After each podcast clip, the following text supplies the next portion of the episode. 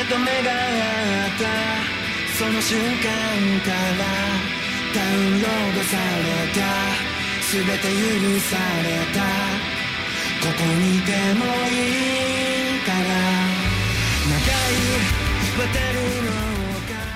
Bem-vindos ao Chá de Trovão dos episódios 4 ao 7 de Sony Boy. Eu sou o Thunder e agora só vou pegar a minha pipoca e ver uma briga incrível entre dois lados que vão tentar se degladiar aqui em Sony Boy. Eu sou o Rafa e, parafraseando Monogatari, isso aqui só é inteligente até você pensar sobre. Eu sou o Igor e errou a partir do momento que parafraseou o Monogatari. E? É, é, t- ok. Eu, também tenho um pouquinho de problema com Monogatari, mas eu também não posso nem falar de Monogatari porque eu não assisti. Mas, cara, vou- eu quero primeiro dar um panorama geral do que tá sendo minha experiência com Sony Boy antes da gente conversar nos episódios, porque eu e o Rafa estamos tendo. Não, não sei se eu tô na mesma sintonia que ele, mas eu acho que vai ser um dos poucos chás que a gente tá com sintonias completamente distintas de uma obra. Então eu acho que isso até é bom, né? De um certo modo. E, cara, eu sinceramente, até o episódio 7, e o Rafa morreu, não sei porquê, voltou de novo, renascido, Fênix dava em você.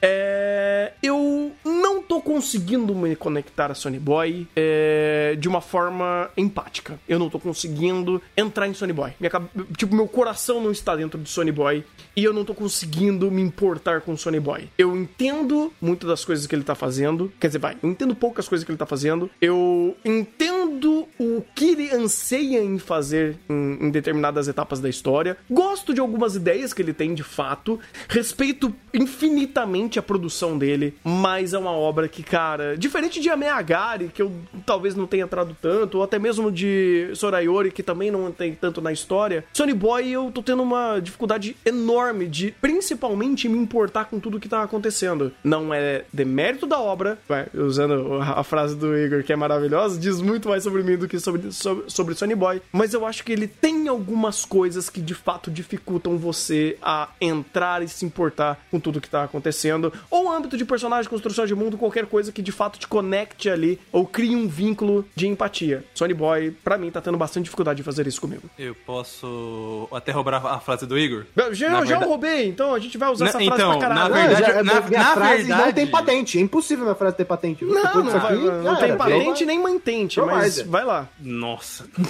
Mas é justamente o contrário. Você não ter empatia com Sony Boy diz muito mais sobre Sony Boy do que você. Caraca. Hum. Porque, cara, eu tenho dois problemas resumidos em relação ao Sony Boy. Primeiro, é, eu não consigo me interessar por nada em relação ao aquelas três ideias que o- uma obra pode me trazer pra me instigar, que é mundo, personagem e trama. A trama de Sony Boy eu não sei pra onde ela quer ir.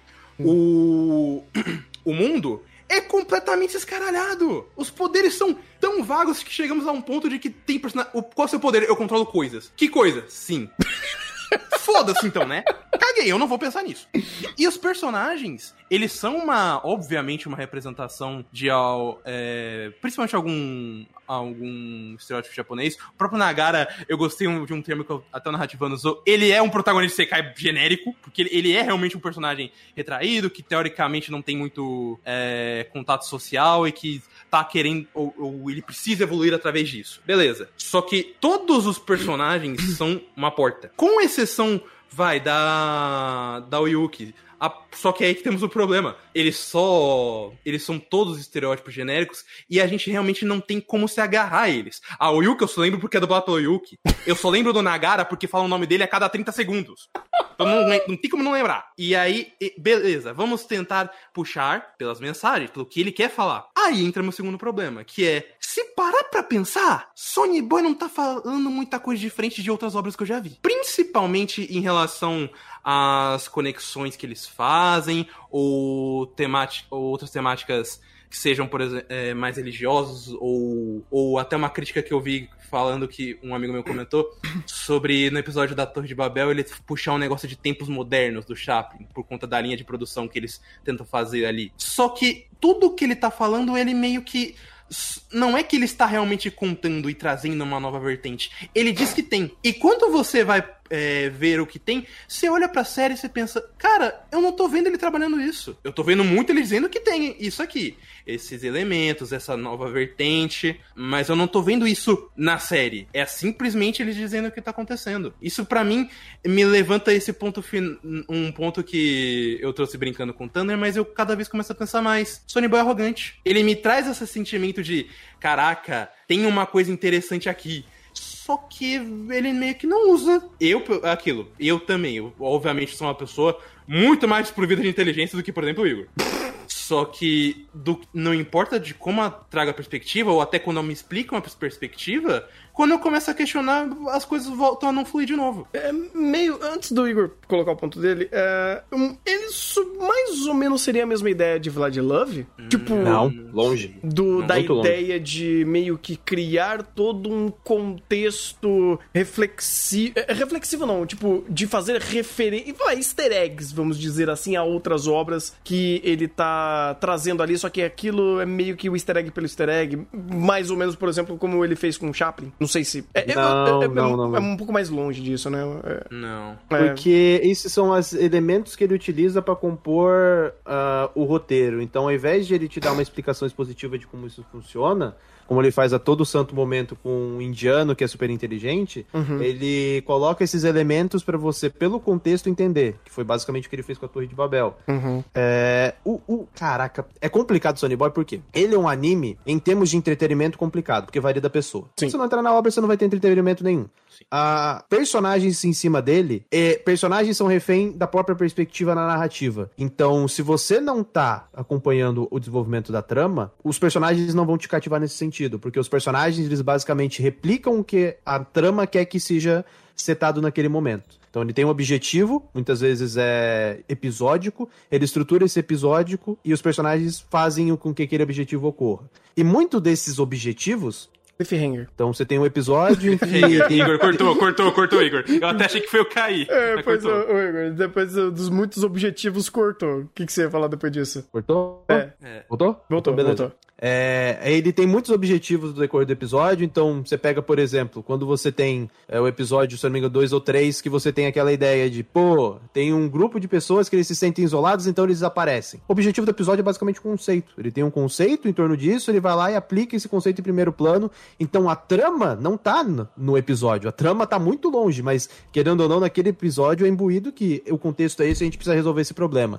Então é muito mais uma dinâmica de, da trama que a gente nunca vê, que escalona de vamos sair de uma escola pra a gente vai vivenciar o fim do mundo, sendo que no episódio ah, a gente tem que ajudar as pessoas porque elas estão muito fora de contexto, elas não têm pessoas que auxiliam ela. Então, tipo, você tem essa dinâmica de, no, dentro dos próprios episódios de objetivos micro que segmentam ou são segmentados por conta de um conceito. De um conceito e cortou de novo. A internet do Igor cortou. tá maravilhosa hoje, hein? Internet do Igor e internet do Rafa, é a mesma. Ih, rapaz. É, então, vocês são a mesma pessoa. Exato. Vocês são o mesmo Nagara. Olha só. Não, por favor, não, não, coloca essa porra, não, pelo amor de Deus. É, você, é, você é o Nagara deste mundo, ele é o Nagara daquele mundo.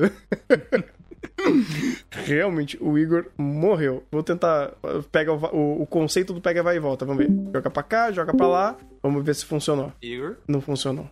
Aí, Ah, agora não, voltou. Agora foi. Nesse caso, não foi a internet que caiu, viu, gente? Não, foi acho- literalmente meu iPhone conectou porque deu quis. Ah, pode crer. Eu pensei que era problema do Discord, porque eu movi você de sala e voltou. Inclusive, um momento, vou pegar meu carro. Eu jurava que ele falou carro, mas pelo contexto da frase era o cabo. Ele vai pegar o cabo dele, chat, foi o que ele disse. Foi o que ele disse. É, eu não vou nem cortar muito do raciocínio, porque em cima disso daí vai ficar meio complicado pegar uma outra ótica é, do, do ponto dele. Então a gente espera o cabo do Igor. Mas é. Falando de- do- dos episódios, ele é, ele é complicado justamente por isso. Por conta de desse tipo de aspecto que você tem na trama. Que é basicamente uma narrativa episódica, mas só que é linear ao mesmo tempo, mas só que o, a trama episódica dele é imbuída em conceitos. E, cara, é uma narrativa muito complicada de você entrar. É uma narrativa complicada de você se manter. Acho que é um dos poucas obras que você tem dificuldade de se manter. Porque você fala, pô, Cheguei e concluí, beleza, viu o episódio, transição de cena, não tô entendendo mais nada, ou preciso resetar o, que tá acontecendo. Ela é uma narrativa complicada. E ela é complicada em momentos que não deveria ser. Por exemplo, para É. mim, o pior episódio, o by far, é o episódio 4. Sim. Porque ele tem muitos elementos que ele quer parafrasear, de falando, ó, do esporte, olha a ideia. Ele tem conceitos interessantes em cima disso, mas só que ele complica e estrutura e apresenta visualmente de uma maneira que é intragável, pô. Você tem, ah, eu quero exemplificar essa ideia, então eu vou colocar esse personagem fazendo um diálogo expositivo de cinco minutos contando a história que o macaco contou pra ele. Cara, pelo amor de Deus, eu entendo o que você quer, eu gosto do conceito, eu entendo a premissa que você quer- fazer aqui, mas isso é indigerível pro espectador. Então tem que chegar num ponto em que eu entendo essa premissa, eu entendo da ideia em torno da situação e eu entendo que você quer fazer algo diferente. Só que a forma como você estrutura visualmente pro público também é importante, cara, porque senão você vai ser basicamente uma massa de conceitos que você quer aplicar, de técnicas que você quer aplicar, mas isso fica indigerível pro espectador. Então, no final, eu prefiro uma obra que, tipo, um Piratas do Caribe, que o roteiro é uma bosta e não tem simplesmente nada na sua tela, porque aquilo é literalmente mais do mesmo, porque é assistível, do que algo completamente teórico, sim- com simbologias, com construções, com uma segmentação narrativa que você fala, pô, que legal, mas só que eu não consigo assistir, porque é indigerível. Então, tipo, essa cena pra mim do diálogo e a sequência do diálogo expositivo, pelo amor de Deus, cara. Eu, eu posso. O episódio do Mamaco. Desculpa cortar, né? Esse episódio do Mamaco faz até uma coisa que eu acho pecaminosa. Porque tem uma coisa que eu realmente admito de Lonely Boy. O diretor, o Natsumi Shingo, ele tem muitas ideias diferen- diferentes de produção e, e visual. Só que esse episódio do Macaco faz uma coisa que é simplesmente não usar visual. É só esse diálogo expositivo, eu não vou nem reclamar que ele não tá associando a nada. Mas fazer o mínimo, que é, por exemplo, pegar o, a história do macaco e replicar, ele não faz. Então a gente fica, acho que até mais, uns 10, 12 minutos olhando. Foi o que eu fa- falei: árvore, os personagens parados falando e os outros captando lote. E- então, ô Rafa, Hum. é, esse é no ponto que eu falei. Eu entendo o que ele quer fazer, porque eu vou te explicar o que ele queria fazer aqui. Hum. Você tem o personagem, que é o cara do beisebol, que ele consegue ver todos os mamacos os mamacos e ele entende a situação. Então, você, a partir da perspectiva dos demais personagens, eles não conseguem ver os macacos. Então, o que ele faz? Ele faz com que aquele personagem narre tudo. Então, ele vai contar toda a história, porque aqueles três não conseguem ver. Então, ele não, ele não, ele em questão da própria narrativa, ele não fala, pô, eu vou passar aquele flashback, ou vou passar um contando a história, como ele faz depois. Mas ele faz depois porque depois todo mundo consegue ver. Então, ele respeita, ele cria uma regra, ele institui uma regra que dificulta o próprio trabalho dele pra fazer esse aspecto que seja tudo de monólogo expositivo. Eu entendo a lógica, mas cara, é insustentável você fazer isso, porque o espectador não vai aguentar 20 minutos de diálogo expositivo sobre algo que você faz que você faz depois que a regra é setada e os personagens conseguem ver, e ele mostra na tua tela, cara, é indigerível. Eu entendo o que ele quis fazer. Eu falo, pô, legal que você fez isso, mas sua forma como foi estruturado na tela é indigerível, pô. É impossível passar me- mais de cinco minutos com o diálogo falando literalmente pra você. Imaginem como é isso. Não dá, pô. É indigerível. É. Eu tenho um outro problema, Hum. que é, além de tudo isso, é, os quebras pra cenas que são completamente afastadas disso. Como, por exemplo, eu tava brincando, mas ele pegou e começou a mostrar figurante do nada. Então, tipo, ele já é uma ideia difícil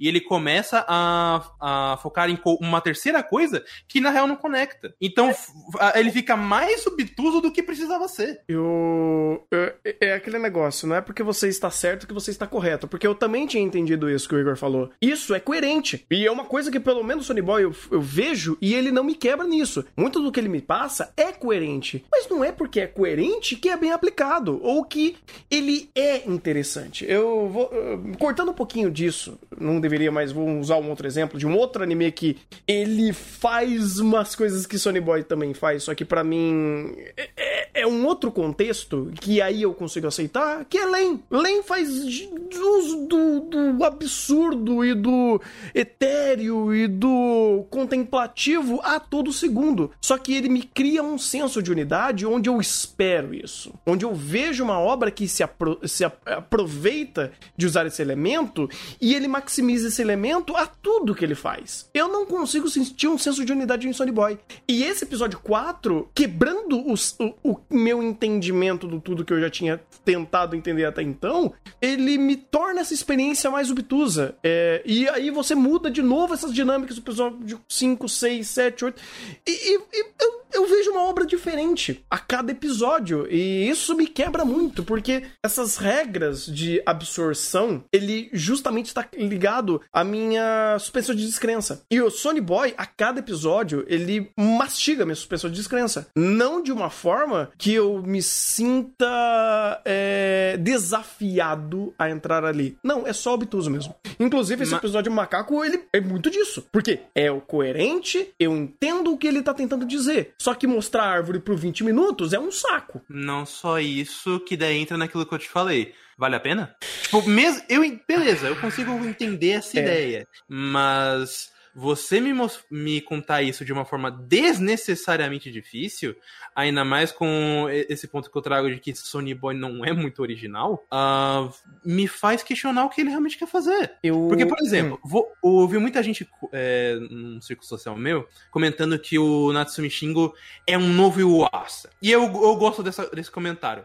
Só que vamos pegar um anime que o Yuasa trabalhou que faz uma coisa meio que parecida, que é Tatami Galaxy. Tatami Galaxy, é, mesmo com sendo completamente diferente, principalmente questão de pacing, é, ele te traz uma conexão pra comentar de todos os conceitos, todas as críticas sociais e todas as situações malucas que isso aqui se corrobora. Então é tudo mais casado. Eu não tô nem pedindo pra Sony Boy ser mais expositivo, mas eu gostaria que fosse mais casado pra que eu conseguisse fazer as conexões que ele tá dizendo que quer fazer, só que pra mim é só qualquer coisa. Ele, em- tanto que ele fez isso no episódio 2. O episódio da menina do gato, da Oyuki, foi um episódio onde ele realmente conseguiu trazer esse sentimento pra mim, porque ele conectou muito a própria situação que eles estavam fazendo, a própria situação estava fazendo sentido, e é, a gente tinha uma personagem pra entender todos esses conceitos e críticas que era a própria Yuki, e o Nagara meio que tentando tirar alguma coisa dali. Nos outros episódios, ou eu não vejo isso, ou eu vejo, beleza, você tem um conceito, mas pra chegar nesse conceito você tá fazendo cada coisa idiota que pra mim não tá valendo a pena. Tem um exemplo no episódio 6, se eu não me engano. Caralho, a gente achou uma porra de uma arca. A gente tem que fazer ela funcionar. Só falta um negócio aqui. Eu não sei nem que porra é essa, mas beleza. Vocês acharam uma arca. Transição de cena. Achamos a porra do negócio. Por que, que vocês me gastaram tempo? Já que o mundo realmente não importa porque ele é uma coisa muito louca, abstrata. Por que vocês me gastaram tempo procu- dizer que me procura um negócio, que é um grande empecilho, pra finalmente achar um negócio? Que não importa. E eu sei que não importa, mas o ponto é esse. Se não importa, pra que eu foco? Eu, eu sinto cada vez mais até que Sony Boy é muito perdido, cara. Em âmbito de roteiro, eu concordo, cara. Porque aí muito disso daí tenta se amarrar pela produção. É, a produção tenta suprir essas lacunas que o roteiro não conta, ou que até mesmo, que é um, um dos elementos que a gente já falou até no chá passado, que ele é, é- ele é incongruente junto com o que ele tá mostrando da narrativa. Ti- Tipo, a narrativa fala uma coisa, a história tá falando uma coisa, o visual tá falando outra. O contexto tá falando outra. Então, tipo, ou o som tá falando outra coisa. Então você sempre tem tantas é, in- inputs, né, ou outputs da história, que estão tentando chegar até você e eles sempre estão é, descompassados. E aí, pra você montar esse quebra-cabeça, é de um esforço absurdo. Esse episódio 4 é um exemplo disso. Mas vai lá, Igor. Acho que você tá meio baixo aí, cara. Tá baixo? Tá bem Tá. baixo. Ué? Só demos uma pausa aqui, porque o microfone do Igor morreu. A gente perdeu um pouquinho da fio da meada, mas não tem problema. A gente eventualmente vai voltar com, com, com o ponto citado. Mas até pra. Eu acho que fechar um pouco do episódio 4, que é um. Tem, é um, é um calcanhar, um tendão de Aquiles de Sony Boy, porque, cara, esse episódio, assim como a gente falou, ele é. Não é porque você tá certo que você tá correto, né? Que aí ele cria muitas é, ideias obtusas pra fazer a obra ser entendida. Ela é entendida, só que de fato, cara, é maçante ver esse episódio. E ele meio que hum, pinta um quadro pra Sony Boy que não é os todos os episódios que fazem isso, mas ele exemplifica muito bem um ponto de. eh, de estranhamento, pelo menos para mim, de Sony Boy. Ele quer, não sei se é experimentar demais, porque eu acho que nem isso ele faz tanto, mas é você criar uma, uma conexão muito distinta entre os elementos que fazem a narrativa funcionar, que é, é a questão sonora, que é a questão visual, que é a questão de texto, é tudo uma coisa puxando de um lado pro outro, e às vezes só não funciona. É, esse episódio 4 foi um exemplo de como não funciona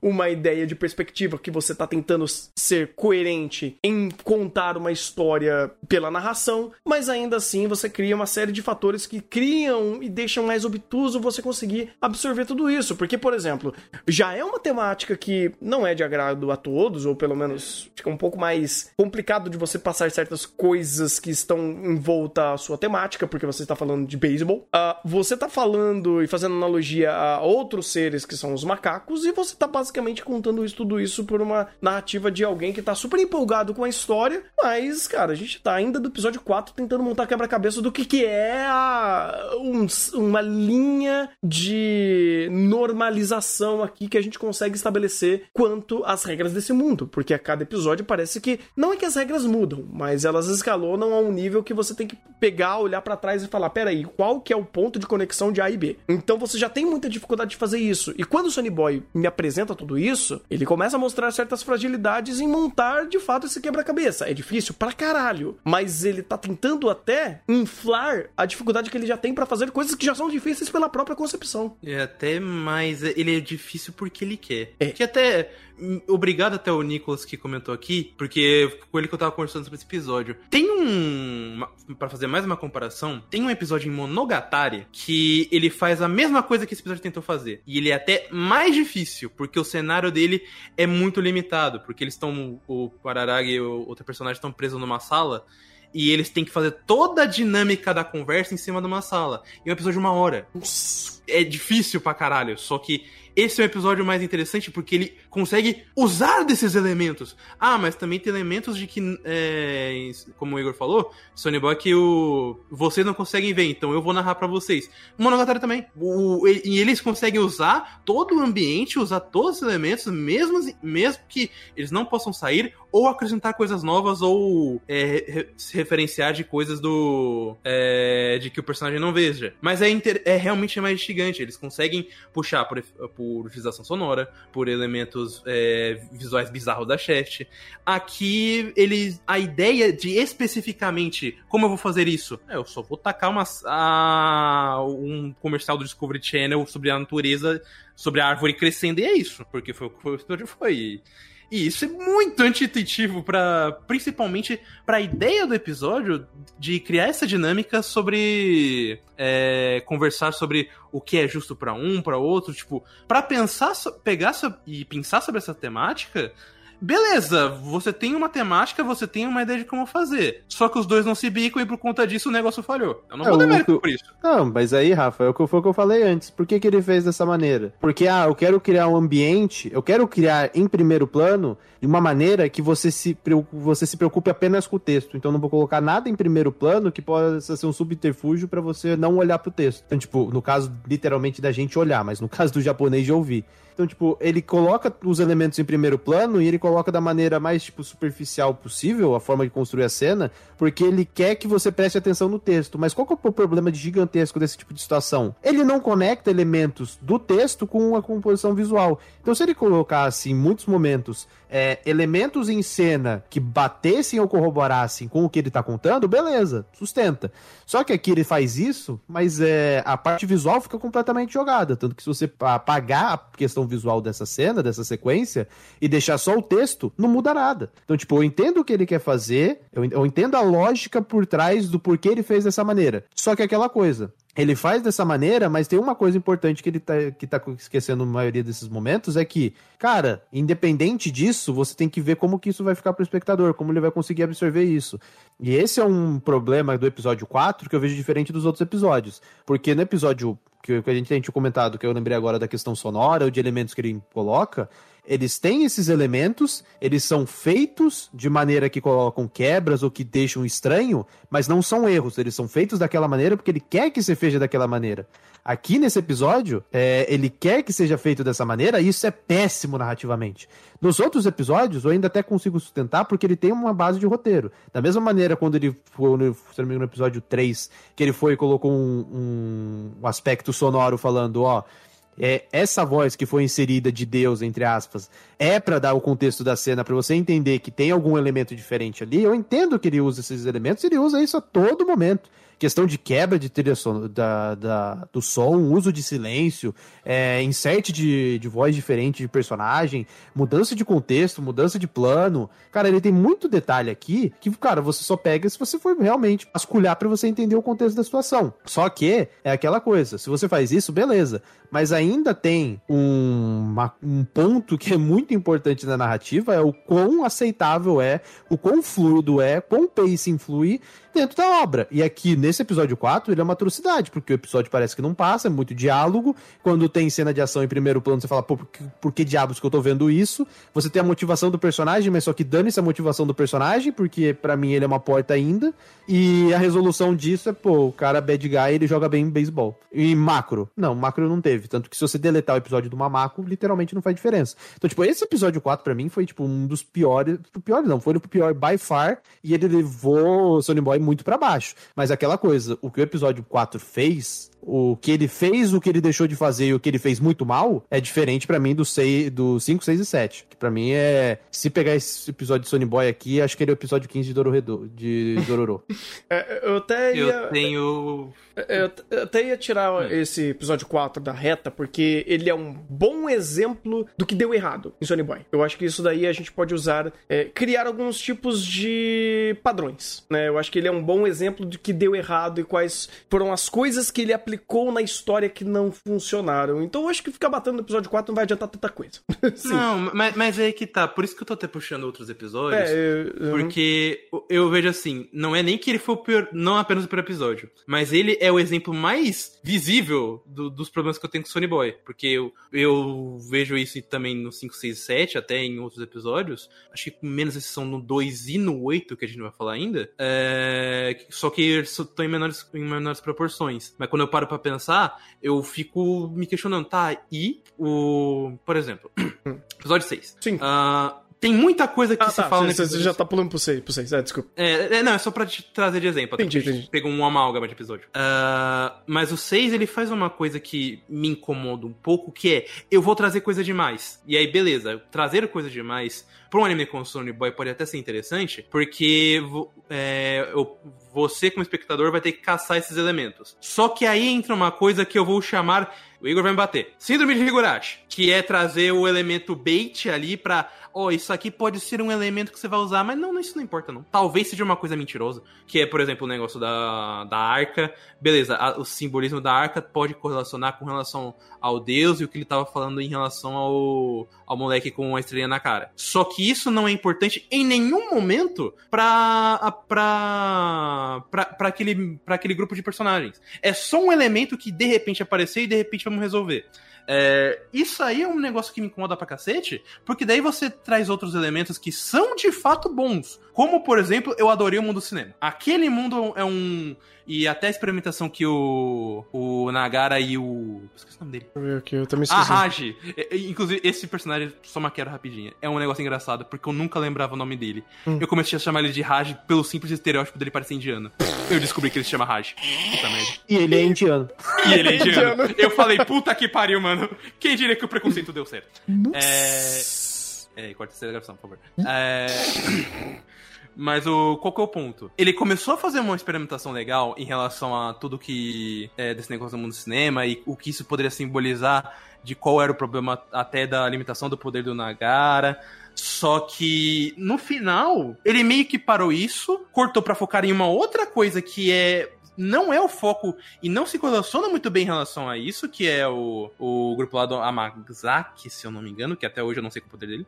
É, e o esse negócio da arca, para daí voltar e falar, então, meio que a gente já fez as experimentações e bora. E aí tem também até o negócio do do cachorro Tsuda Kenjiro, que meio que fala, ah, então, isso tudo é por conta de que diretor é Deus. E aí, por quê? Porque sim. Literalmente porque Deus quis. E, e aí que tá, é muito elemento, só que os elementos também são muito poucos. E aí, quando você tem elementos realmente interessantes, como esse do cinema, e o negócio deles indo pra aquele mundo, que eles estão se vendo na formatura, mas eles não têm uma conexão, que daí no, no, no, final eu volto naquele, naquela mesma estaca zero. Vai valer a pena pensar? Inclusive, fazer umas coisas que eu acho meio atrocidade, que, por exemplo, voltando até pro episódio 5, eles criam toda a situação no episódio 5 pra mostrar a relação problemática do Nagara em lidar com pessoas. Beleza, eu não tenho. Eu só tenho a relação isso aqui na prática, mas eu não sei quem é o, Naga- que é o Nagara. Porque eu tô há quatro episódios sem saber quem é a merda do Nagara. pra daí chegar no episódio 6 e eu ter um único elemento de personagem desse filho da puta. E ser o mesmo Beleza, eu personagem, tenho- inclusive. Oi? E ser o mesmo personagem. Tipo, ser- é a mesma coisa. Exatamente. Só, só que, qual que é o ponto? É, beleza, eu, você me trouxe esse elemento de personagem.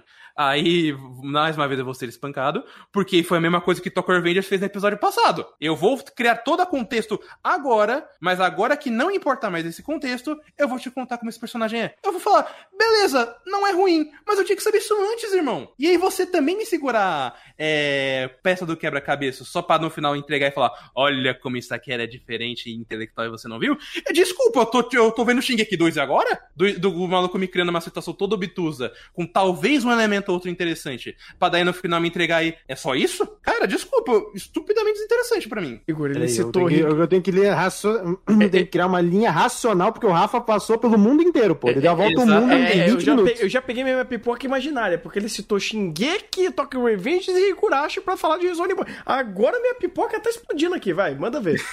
Vamos lá. Não, eu tô tentando criar uma linha pra mim conseguir segmentar tudo, porque o Rafa ele literalmente deu a volta ao mundo ali, pô. Eu, fa- eu falei, eu, te- eu tenho muita coisa pra falar dessa Eu, porra. eu não vou nem criticar tanto o Rafa, porque Sony Boy também dá essas voltas ao mundo, mas. Não, mas o, o que eu tô falando é que ele deu a volta ao mundo, conectando as coisas. Falei, Porra, onde que eu vou falar primeiro? Qual é o meu espaço de fala? Na Igor? verdade, eu vou, eu vou corrigir. Não é aonde eu vou falar primeiro, é o que o Rafa falou primeiro, que eu não lembro mais. Ah, não quer. A gente pode estruturar por episódio. Vamos seguir uma linha cronológica, porque daí a gente fica um pouco melhor e vamos falar do episódio 5, que foi apresentado a professora que ela trouxe o plot pra história. Que não é professora Isso- isso e é trouxe péssimo. dois plots. Pois é, no caso começou com um rato, no caso, é, o episódio, mas enfim. Ah, eu não sei, vocês querem falar da professora ou do rato? Porque o rato, pra mim, eu falei. Coisa. Hã? A professora não é professora. Sim, Primeira coisa, a professora não é professora. de fato. A professora é interessante como elemento roteiro, porque querendo ou não, ela movimenta. Porque se não dependesse deles ali do grupo, não teria nenhum ponto de contradição. Sim. Porque você tinha um elemento de contradição, só que ele não tinha força. Então coloca a professora, que não é professora, que ela vai ser um elemento com mais força e vai fazer essa mudança no roteiro, querendo ou não, vai dividir em grupos. Então quando ela entra, divide em três grupos, basicamente. O grupo do indiano, o, o grupo do meu malvado favorito e, por fim, o grupo dela. Pô, aquele personagem é uma desgraça. É. Beleza. Aí, beleza, teve a divisão dos grupos. Só que qual que é o ponto? Essa professora não é professora, ela correlaciona com o outro carinha que é o cachorro. Porque ele literalmente fala que. Primeiro, eu acho que isso é interessante. Primeiro ele fala que é professor. Não, não sou professor, sou um aluno. E eu sou um aluno de 5 mil anos de diferença. Então, pô, beleza. Ele olha pra ela e fala, pô, é- ela não é professora. Então, você tem elementos ali de que uma criação de uma linha temporal, de que tem vários, vários alunos que entraram ali e tem essa desconexão de tempo. Aí você coloca como elemento principal e fala: não, você vai narrativa, você vai ser o contraponto. E ela vai fazer fluir tudo o que acontece com relação ao cara, porque coitado do personagem, ele tá ali dentro da sua bolha, tentando evoluir, quase Peraí, que nada, peraí, Igor, dentro da sua bolha. Igor, você, você tá virando um robô. Calma aí, pega, segura, respira, volta aí, vê se. Não, você tava robotizando. Vê agora se. Gi- Gira a manivela da internet, querido. É, vê- tenta falar agora. Agora, Ixi, rapaz, deu uma robotizada. como que tá robotizando, pelo amor de Deus? Isso, você tá robotizando, cara. Tipo, tá, você tá falando como se você fosse uma VTuber, cara. Alô? Aí, voltou. Cara, é o Discord. Hum, O meu ping tá tipo 131, aí vai pra barrinha lá pra baixo, aí depois a minha barrinha sobe, aí vai pra baixo. Quando a barrinha vai pra baixo, robotiza. deixa eu ver aqui. Agora tá pra baixo. Caraca, deixa eu mudar a rota aqui. Do... Hoje tá difícil, hein? Hoje é o mundo falando, Caralho, não vamos falar de. Sony Boy. Tá foda hoje, hein? Porra! Mas segurou a linha de raciocínio, não perde ela não. Calma, vamos ver o problema. Tentando, tô tentando, tá, professor. Tá na professora, que não é professora. Caralho, não lembro nem onde muda essa porra de, de rota aqui do servidor. É tanto tempo que eu não vejo isso. Mudou tanto o layout aqui do bagulho. Caralho, mano, onde que muda essa porra de rota? Aí é foda. Sei lá, vem configuração do servidor. Pariu, velho. Tá foda, hein? Agora, pra tu ter ideia, agora tua voz robotizou pra mim. Então, ó, viu? É, tá uma bosta, cara. Tá uma bosta. Obrigado, Discord. Não, porque eu, Ah. eu tá realmente problema só com o Igor, porque eu tô Não. ouvindo o Tio normal. Ah, então o Rafa também tá normal pra mim. E que merda, velho. Olha lá, agora foi 7 ms.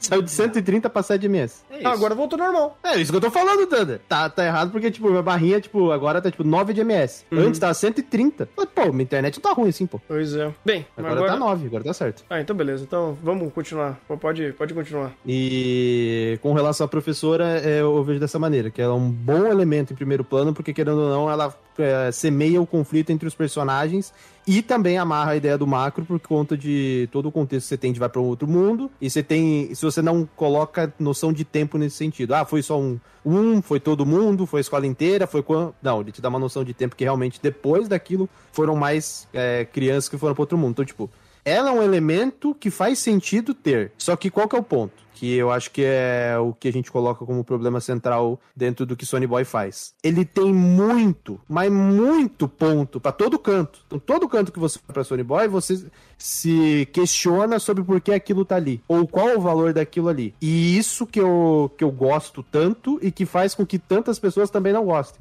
Porque se eu olho pra todo lado eu posso racionalizar livremente sobre aquilo, obviamente eu vou achar coisas. Porque eu tô racionalizando sobre aquele processo, eu tô ra- racionalizando sobre aquele conceito. Que no meu caso eu racionalizo mais sobre conceito e sobre elementos em tela do que realmente sobre a trama em si, porque isso, cara, do episódio 7 ainda não, não fecha os pontos. Mas é. E isso é um problema. Mas também é bom, da perspectiva de que eu posso correlacionar esses pontos, e da maioria das vezes que eu correlacionei, eles fizeram sentido. Mas também o contraponto é que, tipo, pô, você tem tanta coisa em, em tela, o que, que tu vai trabalhar em primeiro plano? O que, que tu vai construir em primeiro plano? O próprio ponto da arca que eles colocam, a resolução dele achar o item que vai fazer a arca funcionar, isso aconteceu tudo, literalmente tudo, é, em foreshadowing. Porque ele coloca o problema, tipo, vamos fazer a arca, beleza. A arca tá lá sendo construída, aparece primeiro plano. Aí fala, construir uma arca. Beleza, agora como que, que falta na arca? Ah, falta um objeto que a gente não sabe o que é, que vai dar energia pra arca.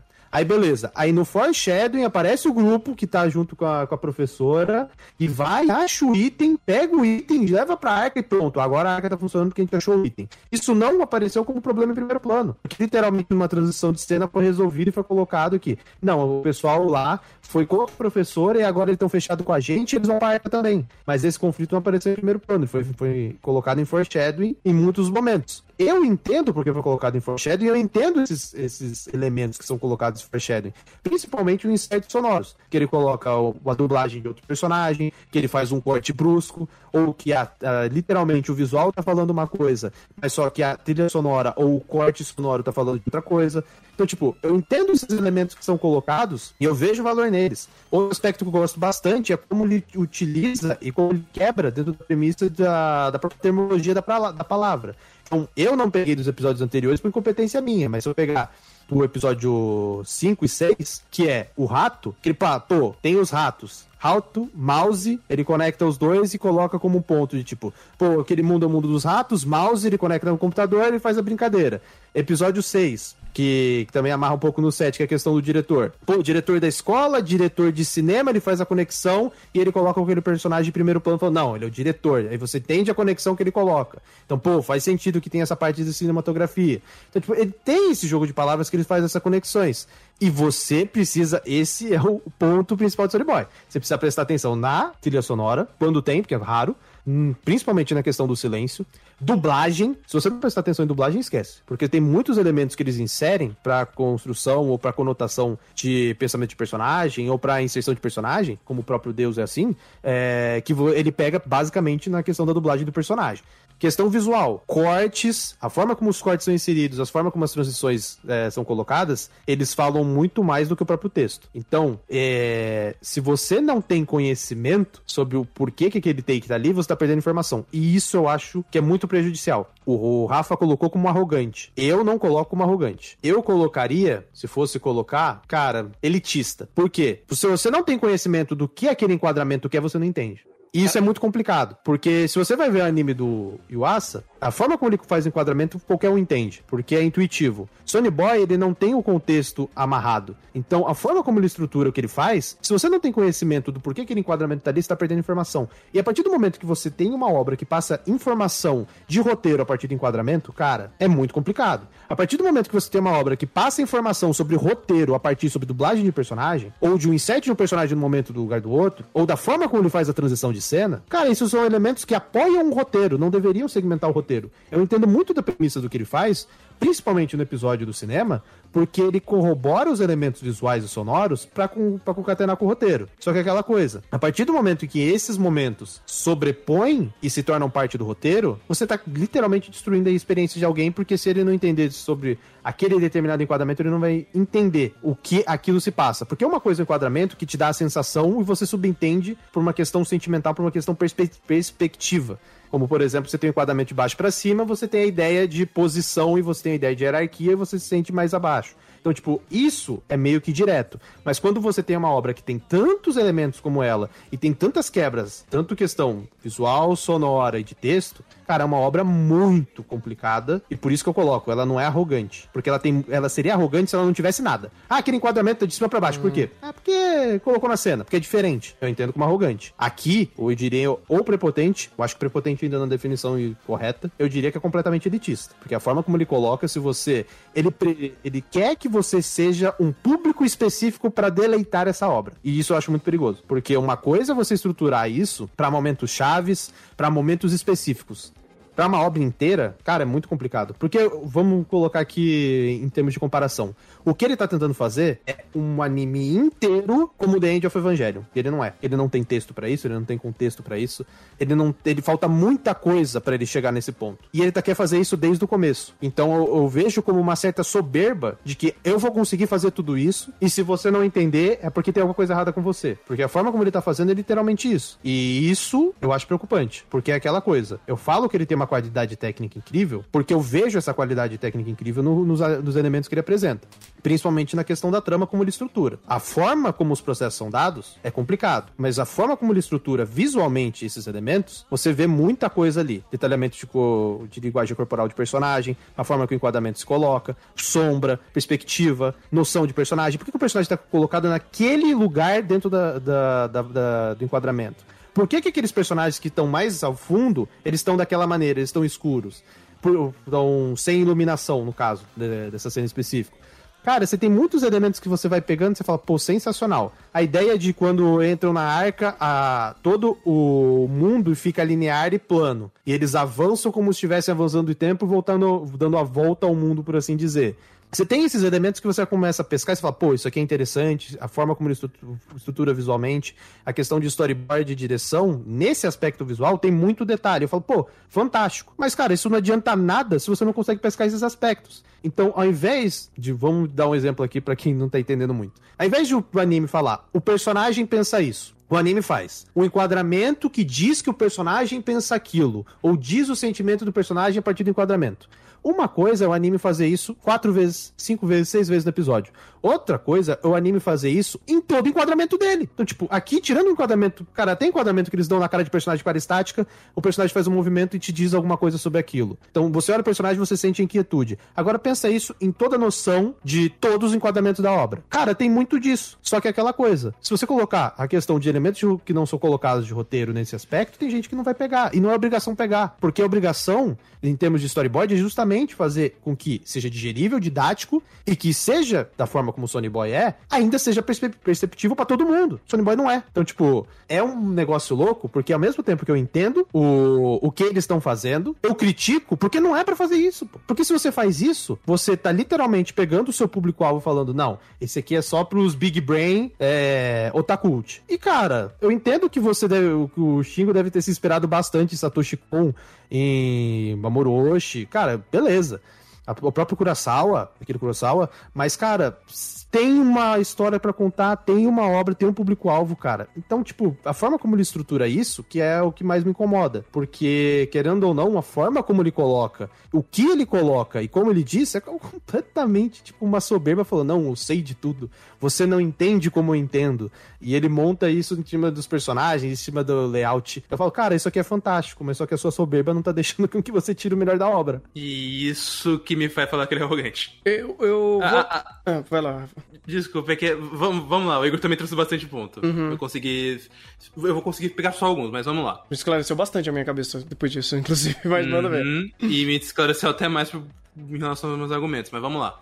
É, por exemplo, vamos pegar primeiro esse ponto que você falou lá no início, em relação ao. a forma como ele conta muita coisa em relação de foreshadowing, e uma coisa que o Sony Boy de fato tem, que é. tem muito ponto pra trabalhar. E você, qual- qualquer lugar que você olha, tem algum ponto pra falar, pra comentar, pra utilizar de enquadramento. Não é sempre que ele usa. Inclusive, é isso que eu falo dele ter a, a síndrome de Higurashi. Que é, ele te taca um monte de ponto, você não sabe exatamente o que são. Ah, alguns desses pontos não são relevantes, só que alguns desses pontos que não são relevantes, ele também traz pro primeiro plano. E quando ele traz ou guarda algum ponto muito importante pra segundo, é, beleza, ele faz uma coisa que o Higurashi, por exemplo, não faz, e ainda bem que pelo menos isso ele faz, que é trabalhar em foreshadowing. Beleza, mas aí me surgem outras dúvidas. Por exemplo, ah, o negócio da arca foi o grupo lá que tava com a professora que encontrou e trouxe a arca. Beleza, só que no final do episódio a professora deixou claro que ela tava contra essa porra. Então por que, que ela fez? Por que, que ela deixou o nego trazer de volta? Essas então, coisas. mas esse que, é o, esse que é o ponto, Rafa. Só Hum. desse ponto aí, é que qual que é a ideia? Ah, a gente foi lá, e, apresentou uma cena, eles estavam meio que, pô, tá insatisfeito porque ela tá sendo basicamente muito. É basicamente uma ditadura. Tá insatisfeito com ela. Não, não vamos fechar com ela. Aí o que eles fizeram? Foreshadowing, do nada o grupo dela tá procurando alguma coisa. Aí vai o personagem lá, o, que, o Ace, ele vai lá e acha um determinado item. Transição de cena, queremos conversar com vocês. Transição de cena, toque o item que precisava pra completar a arca. Nossa, cara. Entendeu? Nossa, É mas muito aí- anti-intuitivo isso. É É muito, muito, anti-intuitivo. E pra você pescar? Cara, isso daí eu. pra mim pescar, eu falo, pô, eu parei e falei, por que, que esses caras estão aqui? Aí depois ele. Depois eu conectei e eu falo, por isso que eu falo. Ele te apresenta a informação, mas a forma como ele coloca, pelo amor de Deus, cara, ele tá exigindo que você, sei lá, seja. Se você, se pegar assim, um crítico pra assistir esse filme, pra, pra assistir o anime, e pontuar e entender essa lógica, ele não pega. É difícil, é difícil. É, Ele não E, pega. e- e aí tra- traz. a- Eu vou resumir então também pro meu segundo ponto. Ah, eu ainda resumo ele como arrogante, porque, beleza, vamos pegar essa pers- perspectiva que ele é elitista, de que ele quer é, trazer tanta soberba pro anime dele por, por conta dos variados enquadramentos e a forma como ele conta. Ah, tem uma coisa muito simples que ele também tá tá simplesmente esquecendo, que é, primeiro, você, como você comentou, o público não é obrigado a você a você pegar tudo. Tipo, tem coisas ali que você teria que contar, porque são coisas muito que são deveriam ser intrínsecas no próprio roteiro. E o segundo ponto é, Sony Boy é um come of age. Sony Boy é um anime inúmeras vezes, pelo menos em relação aos, aos personagens, principalmente ao próprio Nagara, falando sobre a, a os problemas que esses personagens têm e como eles veem esse mundo, e daí como eles podem vir a evoluir em relação a isso. Ou até a questão dos próprios grupos. Um anime coming of age, de, que faz justamente essas críticas sociais, ser estupidamente elitista, isso eu acho realmente arrogante. É. Ainda mais porque, cara. Cara, isso, parando pra pensar, ele é completamente anti-intuitivo, porque se você quer trazer essas críticas sociais e você torna elas estupidamente obtusas, a um troco de tentar fazer algo artístico, só que esse algo artístico chega a ser prejudicial pra sua obra? Cara, Então, mas- mas sabe qual é o negócio, rapidinho, rapidinho, deixa eu só dar um exemplo. É é mais ou menos o que Len faz bem. Porque Len já vai bater em coisa que é tão etérea que a pessoa vai ter que ir atrás daquela informação. Aqui, querendo ou não, as críticas são muito simplórias. Assim, o contexto adolescente que é abordado é simples em sua essência. E, a- e a gente tem também um outro exemplo, vai, até trazendo o Satoshi Kon que o Igor citou, Paranoia aí a gente pega isso e faz, e faz uma forma melhor, porque, beleza, tudo ali é uma coisa estupidamente abstrata, mas a crítica em relação ao que tá acontecendo no episódio é palpável e tá, se- e tá é aplicável diretamente em cima do- dos personagens. Mesmo que os personagens ali sejam completamente conceito. O Então, The tipo, Perfect Blue, né? Que faz isso perfeitamente, cara. É, então, esse é o meu ponto. Porque qual que é o ponto eu puxar? Ah, ele faz isso, mas só que não tem problema ele fazer isso a partir do momento que o roteiro é calcado de maneira isso funcionar. Uhum. Porque qual que é o ponto? Sony Boy, ele podia fazer todos esses aspectos a partir do momento que o roteiro tá setado. Agora, se você faz esses aspectos que trazem mais esses elementos e trazem mais essa dificuldade em primeiro plano em um mundo que não tá estabelecido que você tem... O que ele tá tentando fazer aqui é péssimo. Porque você tem personagem, ele quer trabalhar personagem. Tanto que tem episódios que trabalham personagem. Episódio 4 tentou trabalhar o Nagara. Ele quer trabalhar mundo. Episódio 4. Ah, a gente tem o Nagara, a gente vai conectar isso com o elemento de mundo. Então, tipo, beleza. Vamos lá desenvolver mundo, beleza. Colocar lá a questão do gorilinha, vamos colocar aspectos de como isso funciona, como isso é trabalhado. E você ainda tem o elemento da trama que você quer. Não, a gente tem que descobrir porque a gente parou aqui. Aí tem todo o desenvolvimento. Não, a gente vai fazer isso, vai fazer isso, tem todos os processos para descobrir como que eles chegaram lá. Ou seja, é uma narrativa que quer trabalhar personagem, mas ao mesmo tempo quer trabalhar mundo e ao mesmo tempo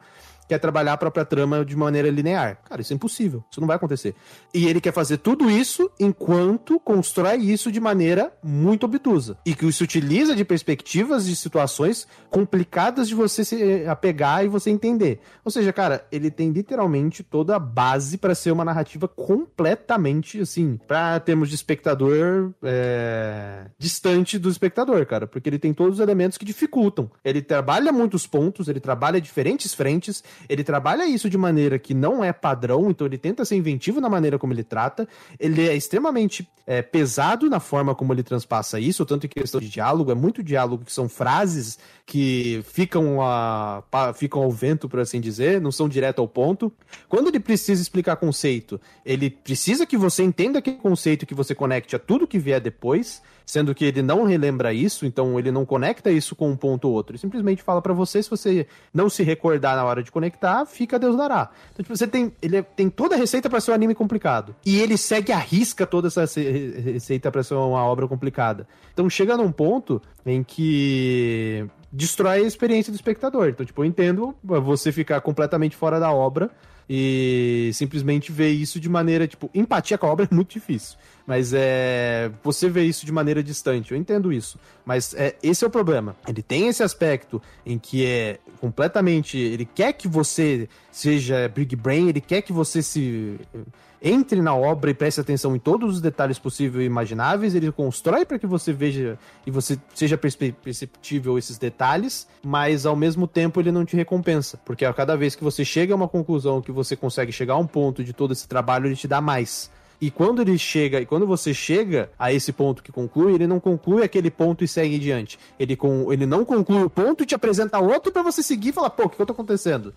E para no final, pode ser que ele chegue e amarre tudo. Então, tipo, cara, é... ele é muito complicado. Mas é aquela coisa, que é o ponto que eu tô colocando. É de... Não dá para falar que ele é. que ele é ruim ou não dá para fa falar que não tem qualidade nele. Isso que é, isso que é, é, o problema aqui na situação. Porque ele tem qualidade no que está sendo apresentado. O problema é que o como é apresentado destrói tudo. Porque a forma como ele coloca as informações em foreshadowing, a forma como ele coloca elementos em primeiro plano, seja aspectos sonoros, visuais, ou a própria concepção de da forma como a cena é construída para fazer uma simbologia, para conectar no personagem, para dar toda essa volta para ele não colocar um bloco de texto na sua tela mas às vezes o bloco de texto na sua tela é mais fácil do que você olhar pro skate e você entender o que o personagem tá pensando. Ah, agarrei a professora skate. Pelo amor de Deus, cara. Assim, tem uma diferença sim. Eu posso fazer suposições sobre por que o, o, o skate se conecta com o abraçar a professora peituda. Mas, assim, é complicado em primeiro plano você entender e digerir isso na situação. E não é todo mundo que vai ter paciência para parar e voltar. Por isso que eu falo, ele tem muita coisa, só que a forma como ele estrutura, ele quer destruir, ele quer que você viva a obra. E, cara, isso não funciona. O problema é que eu não posso viver a obra se ele não me dá espaço para isso. E, tipo, não é como se ele não desse às vezes. Por, o, novamente, o episódio 2 ele fez isso, principalmente tentando aplicar mais a, na, nos conflitos que aqueles personagens estavam tendo com a Aoyuki. No episódio 8 ele também fez isso, só que a gente não vai falar dele aqui agora. É, então, tipo, também, uma coisa eu devo concordar: qualidades ele tem. O problema é que também não é a todo momento que ele apresenta aquilo mais ativamente. Tem episódio, não apenas o 4, pelo menos pra mim, tem episódio que ele simplesmente te taca num lugar e fala: Esse episódio vai se passar aqui. Ah, o que vai acontecer? Se vira. Irmão, se, se é assim, então não beleza, não vou ver. Obrigado. Porque se, se é pra, esse, pra um anime chegar assim, e, sei lá, eu pelo menos também vou aplicar agora muito mais do, do meu lado pessoal de como eu consumo uma, uma obra. Se Se o anime vai me tacar assim, irmão, eu vou ver, eu vou ler um livro, eu vou pegar a HAL, ou eu vou fazer qualquer coisa que eu, na real, não consuma por completo. Porque as duas, tanto a, a, a composição visual, quanto a, a parte de texto, quanto a parte de conceito, é, parece que eles estão se degladiando fudidamente na porrada, no Coliseu, porque, porque todo mundo tá querendo de uma forma diferente e de uma forma estupidamente obtusa, que daí não é, se dificulta ainda mais pra se conectar. Se eu tô assistindo uma coisa dessas e é tão punitiva assim, eu não tenho por que assistir. Tem um ponto que. Eles estão se degladiando, mas é tudo a mesma pessoa. Exato. É, exato. Tanto que eu, tô, eu, tenho dois pontos aqui. Primeiro, uh, as, se você foi tão fundo a ponto de elogiar personagem, é uma coisa que eu não consigo chegar. Porque você elogiou. Ah, personagem. Cara, eu não consigo enxergar personagens aqui em Sony Boy. Simples assim. Porque, tipo, porque eles são conceito. Exatamente. Conceito. Mas aí que tá. Se eu tô vendo eles como personagens e eles são personagens conceitos, mas a obra quer me vender personagem, começa a ficar estranho aí. Porque daí eu tenho que começar a mudar completamente minha perspectiva, onde eu vou ter que aceitar tudo que seja conceito, mesmo ele tentando me vender como não sendo conceito. Tipo, é muito obtuso isso para mim, porque uh, se você quer vender um personagem conceito, você tem que estabelecer que ele é um conceito e ele será utilizado para tal, para eu entender a função. Você vai me vender isso, sendo que as passagens vão querer vender ele não sendo conceito, sendo um personagem. Tanto que o Nagara é um péssimo personagem. E ele é um conceito cinza. Tipo, ele é um conceito fácil, vai. Vamos dizer assim. O Nagara é um, é um conceito muito fácil, porque ele é o personagem padrão que o Rafa falou de Sekai. Então, você tem um personagem folha em branco aqui. É a coisa mais fácil para você apresentar. Só que aí você tem esse personagem. Aí você tem outros personagens. Conceito. Você tem outros personagens que também são assimilados, assimilados a personagens conceitos, mas eles são passados como personagens não conceito, ou personagens vivos. E aí você tem uh, essa dificuldade de você agregar esse valor nesse personagem, que é um conceito, mas ele é um personagem. E aí a obra fica meio que, tipo, brincando com você. Você sabe que é um conceito, mas ele fica falando, não, é um conceito, mas você tem que entender dessa forma. Então ele já começa a ficar brincando com você com a sua própria perspectiva para você meio que dar esse. Eh, entender o papel eh, e a função de certas coisas aqui. E ele vai sempre subjugando essas situações dependendo do contexto que ele tá apresentando, dependendo do episódio. Porque tem o episódio que ele quer falar, não, isso é um conceito, mas não, agora não é mais um conceito. Então a regra do jogo fica mudando. Que, inclusive, o próprio contexto maluco de múltiplas realidades já torna mais obtuso ainda você pegar tudo isso, cara. Se fosse um mundo real, se fosse um mundo palpável, ou que pelo menos as regras fossem mais cabíveis, beleza. Só que ele quer montar tudo isso num bololô onde o mundo é completamente fragmentado, sua cabeça dá, começa a virar, cara. Não começa a fazer muito sentido. E o outro ponto que eu queria trazer é. Isso. Meu Deus, eu não queria usar essa frase.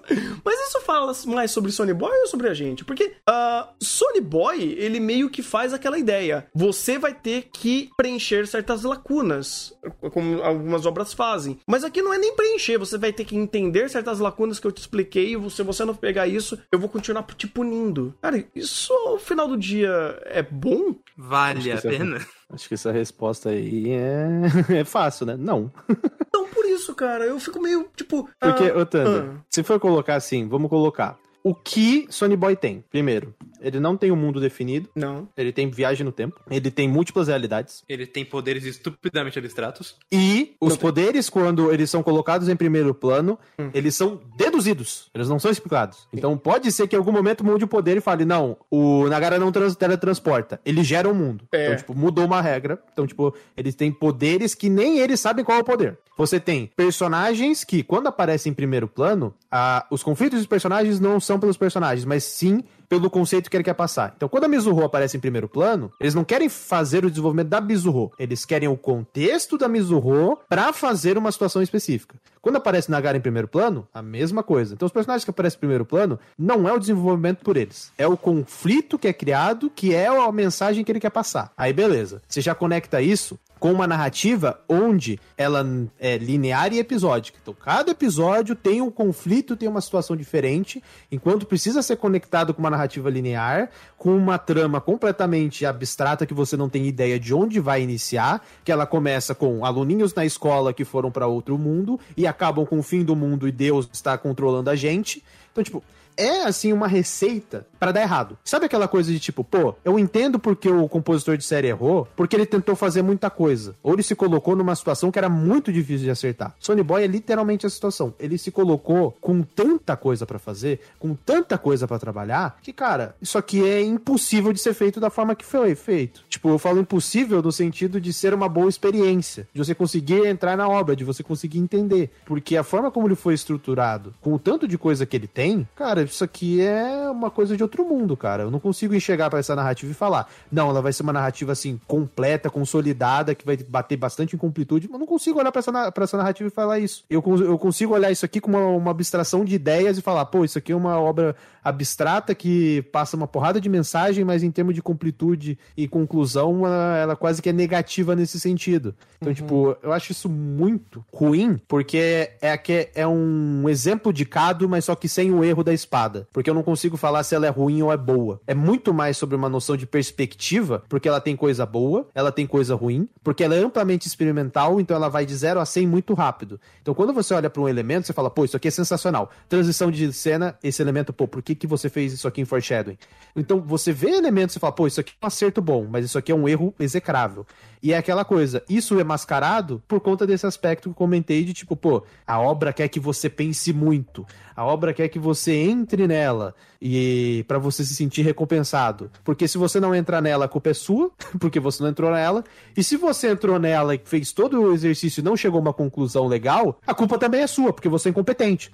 então, cara, cara é, é, complicado. É, é, justamente por isso eu não consigo fazer um juízo de valor em Sony Boy. Tudo bem, eu sei que ainda tem episódios, não terminou. Mas, cara, tá foda, hein? Tá foda. Não vou negar, não, que tá foda. E assim, é, é meio triste, inclusive, estar meio foda desse jeito, porque uh, eu já passei por outras experiências de Lord Inglês. E foram experiências que eu falei, caralho, eu entendi até um certo ponto. Essa outra etapa que eu não entendi porque eu não tive competência técnica para chegar ali.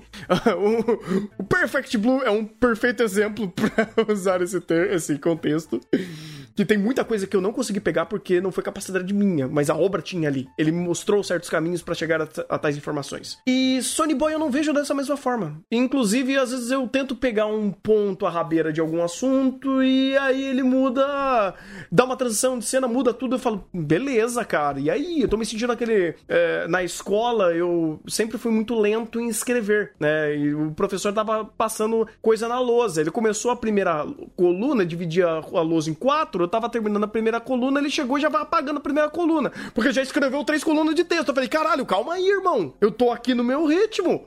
aí é foda. Eu, usando até o seu, esse exemplo que você deu, é um motivo de que, por exemplo, se a gente, quando a gente for pra Wars, dependendo de como, como o Sony Boy terminar, é capaz de ter briga, porque é, o Igor tocou num ponto que é o. Ele tá fazendo uma coisa muito difícil. Tá, só que esse é um ponto que a gente até defende. Ah, o quão difícil é a sua proposta. O problema é que a proposta de Sony Boy não é difícil. Ele se dificulta. É bem diferente. Inclusive, ele se dificulta dessa maneira que, o, usando o exemplo que o Tanner deu, é como se ele fosse o professor de matemática, mas ele também tá querendo dar física, química, biologia e português tudo na mesma aula. Não, ele tá escrevendo português, verbalizando matemática. e você está. O carro que tá passando na rua, tá falando do ovo. Exatamente. Não, mas, mas isso que eu tô não. falando. Ah, mas ele, tá, ele escolheu fazer muita coisa. Tá, uhum. mas a partir do momento em que o professor escolheu fazer tudo isso, foi o que ele se propôs. Exatamente. Então a proposta dele é fazer tudo isso, por isso que eu falo. Sim, só que daí é, eu, eu, é, eu vou, proposta. É, aí eu vou ser meio babaca, mas a sua proposta é idiota. Eu não vou dizer que é idiota, é, um, é de fato uma proposta que aí vem o meu ponto. Eu não sei fazer juízo de valor ainda. Eu vou esperar ele terminar, porque eu acho que aí essa conversa vai ser um pouco melhor quando tiver finalizado. Por quê? Pelo menos ele Se fechou. tiver completude. Se tiver completude. Aí que vai Se ser não merda. tiver, aí eu vou ser mais babaca mas ainda, aí, tá? Mas esse é o ponto. Porque assim, se chegar no final e fechar a história e terminar numa diarreia mental, a gente vai ter que conversar sobre isso. E aí, eu vou ter pelo menos um ponto de fechamento, de completude, que ele se propôs a, comple a completar, onde eu posso pelo menos falar: esse pacote de informações eu vou ter que sentar, digerir e dar o meu juízo de valor. Tanto que, querendo ou não, é a proposta que nós aqui do chá fazemos. A gente traz as nossas bagagens é, de conhecimento, seja pessoal e técnico, para fazer esse juízo de valor desse pacote de informações que esses animes nos trazem. E Sony Boy, ele foi para outro nível da gente fazer esse tipo de exercício. Acho legal a, a, a, a conversa, o entendimento, tentar chegar e acessar as informações onde o Sony Boy tá tentando. Onde, inclusive, ele é tão complexo, vai, ele é tão obtuso, não vou dizer complexo, onde a gente tem três pessoas aqui com, é, é, digerindo o Sony Boy de formas completamente distintas. E a informação, e a conversa eu acho muito rica. Só que chega num ponto, cara, que eu olho e falo, mano, eu não sei mais para onde ir. Então eu vou esperar o anime chegar onde ele quer, chegar nas linhas de fato para conseguir começar a ter alguns, eh, algumas informações para articular. Por exemplo, o Igor conseguiu chegar muito mais a fundo dentro da obra, onde ele conseguiu entender certas, certos passos e certas é, construções que ele nos traz de episódio por episódio. Por isso que, por exemplo, até me adiantando para o episódio 7, eu consegui entrar um pouco mais no, no episódio 7 porque ele tem um senso de unidade melhor. Então, quando ele tá num pequeno tempo tempo e espaço fazendo algo que eu consigo entender como o, a, a proposta, o, o, ambiente daquele lugar, que pelo menos já me. já começa a, a, a fazer meu, minha suspensão de descrença funcionar melhor, onde você está me fechando a um ambiente, onde aquele ambiente tem suas próprias regras, tem a sua própria cultura, tem a sua própria construção, a sua própria trama, e uma série de elementos visuais vão me remeter a esse contexto do formigueiro, show demais! Bacana, porque eu consigo pisar em um solo. E o que o Sony Boy faz na maioria dos episódios é: eu vou construir não um castelo dentro, é, em cima da areia, eu vou construir uma galáxia em cima de de, de, de, pudim. E você fala, cara, não tem como, não tem condição disso ser assimilado.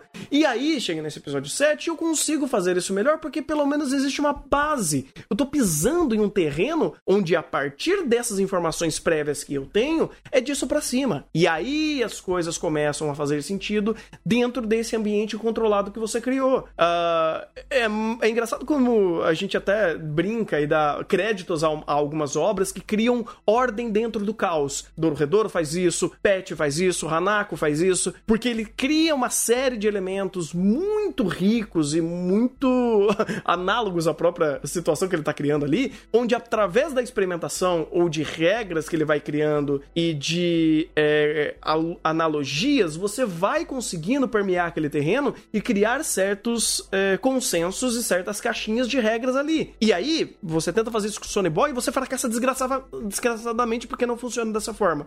E ainda tô tentando entender qual é a forma que o Sony Boy funciona. Mas que o Igor tenta explicar, às vezes o meu cloister, minha incompetência não deixa. Mas esse episódio 7 já é um episódio que eu consigo fazer isso. Porque ele limita uma série de questões. Não é nem limitar, ele explica as regras, ele não contradiz a regra quando e de repente a regra ela é tão abstrata e tão uh, maluca e fumada e obtusa de você perceber, e aí você não consegue mais ter aonde você pisa pisa. Esse episódio 7 me deu terreno para pisar. Ele me deu informações para eu conseguir conectar, entender crítica, personagem, uh, analogias visuais de símbolos e entender toda a dinâmica do formigueiro. Só que, de novo, é um episódio que fez isso. Tá, vai, eu acho que é o episódio mais didático que ele conseguiu fazer isso. O restante é muito mais difícil. Eu vou discordar. Um dos motivos é porque o 8 fez isso muito melhor. Mas... vi 8 ainda, então. É, inclusive veja até quando. Que eu, fui, eu diria que foi o segundo episódio de Sunny Boy que eu realmente quis prestar atenção. Ah, ótimo. Mas tem outro ponto, que daí entra novamente na, nessa. nesse ponto que o, o Igor a gente tá trazendo. Uhum. Porque ele traz, começa a trazer muito ponto. No, no que ele quer, já tem muita coisa para trabalhar. Uh, como eu falei, tem, você tem essa ideia meio que simbolizando a Torre de Babel, você tem essa ideia da linha de produção, você tem até uma, vamos dizer assim, uma aceitação social em relação a esses, a esses personagens, em relação ao, ao mundo que eles estão vivendo, aceitando, meio que aceitando essa linha de escravismo e a forma como eles vão vivendo no, na mais profunda miséria. Perdão. Só que daí o foco do episódio não é esse. Então, tipo, eu tô vendo um monte de contexto interessante. Beleza, você tem todo esse ponto, você, é assim que funciona esse lugar, é assim que funciona essa vivência. É, até gosto que um, o personagem que tá junto com o Nagara, ele fica sempre puxando é, aquele. E é apenas isso. E é apenas isso. Porque, sabe, eu não vou questionar, eu só vou aceitar. Beleza. Só que o foco do Nagara ali não é meio que esse. Ele meio que tá querendo é, tirar ali para fugir dali. Ele nunca realmente procurou entender aquele lugar, se você parar pra pensar. E daí, quando ele chega no, no momento em que o amigo dele meio que morreu, mas não morreu, com o negócio das minhocas, que inclusive eu nem percebi que aquilo era um flashback, eu só percebi quando voltou, é, quando ele lembra da explicação do Raj. E aí, é por conta de, de, tudo, de tudo que ele fez, ele encontrou o cara que não queria deixar ele embora, mas depois deixou ele embora. Então, tipo, Beleza, o Igor, eu não duvido que o Igor me explique é, como é, todos esses processos se dão para fazer sentido, mas eu senti que o episódio meio que foi numa, numa perspectiva e depois virou pra outra completamente diferente. Que daí meio que se resolveria de qualquer forma, porque é, no final do, do, dia o Yuki e o, e o Kaiba iriam. O Kaiba cachorro iriam aparecer ali pra, pra ajudar o Nagara. É. Rafa, sabe o que é o hum, pior? Hum. É que infelizmente foi de propósito. Puta Por quê? Hum. Porque o que ele fez? Ele colocou em primeiro plano todo o contexto da Torre de Babel para segmentar o ponto de vista do personagem. Hum. Então você já tem uma noção do que é aquilo ali. Ele corroborou isso com a ideia das formigas. E ele trouxe isso em primeiro plano. Então, beleza, a gente conecta as formigas que foram apresentadas e a gente coloca as, as formigas não estão fazendo o castelo, por assim dizer, a construção delas para cima, elas estão fazendo para baixo. Uhum. Então, o que ele faz? Ele joga a Torre de Babel. Mas a Torre de Babel é intuitiva, porque a construção é para cima. Então, o que ele coloca? O poder do personagem é virar tudo de cabeça para baixo. Então, quando o Nagara entra naquele mundo, ele literalmente ele fazendo o processo de virar de cabeça para baixo. Beleza, o Nagara entra naquele mundo, ele tem essa construção. Então, ele consegue construir a Torre de Babel de maneira que se assemelhe às formigas. Então, essa era a ideia dele inicial. Aí o que ele faz? Com essa ideia sustentada, ele não quer fazer juízo de valor sobre o que está acontecendo ali. Então, quando ele coloca os personagens, os personagens em primeiro plano são basicamente para fazer a construção e chegar, ó, oh, Nagara, você precisa chegar a essa conclusão para você sair desse ponto. Então, tudo que se passa ali dentro, entre aspas, pro roteiro não importa. Tanto que o roteiro, o roteiro tá falando uma coisa e visualmente você tá vendo outra, que foi o que você comentou. Porque não é uma destru... Eh, esse foco que ele quebra foi porque ele realmente queria. Porque ele, o que ele queria? Eu queria ele queria visualmente te apresentar o contexto para te impactar enquanto o texto tá elaborando como o Nagara vai sair dali. E isso é o processo que ele queria resol resolver na, na situação. Porque é aquela coisa que eu falo que o Sony Boy faz, que, tipo, visualmente ele fala uma coisa, sonoramente ele fala outra, o texto fala outra. E ele quer trabalhar isso de maneira concomitante. Então o que ele faz? Ele correlaciona, cria esse mundo, coloca o personagem em primeiro plano, aí o personagem em primeiro plano que captura o Nagara tem uma conexão com o Nagara que a gente correlaciona e sustenta o que está sendo desenvolvido. Então, a partir do momento que essa correlação é colocada, o ponto principal da situação é o Nagara e como ele vai sair dali. Aí ele conecta isso e por fim ele. E aí, para mim, é o problema. Por quê? Porque ele abre de novo. E isso é péssimo, porque chega de abrir. Porque o que ele faz? Ele coloca esse personagem que é amigo do Nagara de, de infância, que não tá no mundo dele, ele tá em outro outro mundo. Ele, na verdade, ele está em outro este mundo. É a definição do anime, né? Uhum. E ele tava defendendo, primeiro ponto, ele, ele não tava defendendo o Nagara, mas ele foi selecionado pra, tipo, vamos ver qual que é do Nagara. Todo mundo tá odiando ele, mas ele queria ver qual é do Nagara. Aí, beleza. Aí ele vai, captura o Nagara, entende qual que é o contexto do Nagara e fala: Eu vou defender o, o. Aí depois que ele descobre, eu vou defender o Nagara perante todo mundo daquele este mundo que ele tá que a culpa é do Nagara que tá em outro este mundo, mas só que eles nunca tiveram correlação. Ou seja, ele abriu de novo, porque agora o leque de personagem é absurdo, porque ele pode simplesmente fazer assim e aparecer mais um personagem, porque ele literalmente tá falando, ó, tem personagem de todo canto. E agora aparece um personagem que tem conexão com o Nagara, com o passado dele, e neste este mundo que eu vivo, todo mundo odeia o Nagara, que tá em outro canto, que é o Caralho 4, que eu nunca vi ele, mas eu conheço porque ele existe, porque ele foi o cara que mandou a gente pra cá. Então, tipo, cara, literalmente, eles estão construindo uma galáxia onde cada um deste mundo fica puto com o Nagara. E o Nagara tá virando uma entidade como se fosse o diabo. Então, tipo, entendeu os conceitos que tem em torno disso? Mas eu falo, cara, a execução, isso, pro entendimento, é, pra uma compreensão e absorver, e absorver isso, cara, é muito, mas muito difícil. E quando eu falo de absorver, eu não falo da montagem de cena, eu não falo do aspecto de, tipo, pô, a torre de Babel invertida, olha o conceito. Eu não falo de, tipo, pô, olha, eles são formigas, olha quando o cara morre não acontece nada, ninguém liga para ele, ele simplesmente é deletado da sociedade. Tipo, esses elementos que eu falo que são sensacionais. Mas só que, cara, não adianta nada se quando você pega e fala no macro, e, cara, isso é uma várzea. O macro de Sony Boy é, é uma várzea. A única coisa que eu consigo, assim, pegar e falar, pô, se Sony Boy fizer isso, eu dou crédito para ele, é ele criar completude em cima disso. Porque do jeito que tá, cara, é um bagulho assim completamente estratosférico, que eu entendo o conceito, eu entendo o conceito do episódio, eu entendo o que ele apresenta e, a, e, o que ele segmenta. Mas só que, cara, sabe aquela coisa da relação de causa e consequência? Eu só tô vendo a causa e não tô vendo a consequência. E quando eu vejo a, quando eu vejo a consequência, é uma consequência micro, não é do macro. Então, tipo, o macro tá, tipo, tá acumulando. Se fosse colocar como uma pilha, a louça já tá batendo no teto do macro. O micro ele consegue compor no episódio. Mas o macro já tá batendo batendo no teto a louça, cara. E eles não estão lavando. Então, tipo, por isso que eu coloco. Se, se, se Sony Boy fizer completude em cima disso, cara, beleza. Aí o sensacional Big Brain, gênio, pode ser o elitista o que for.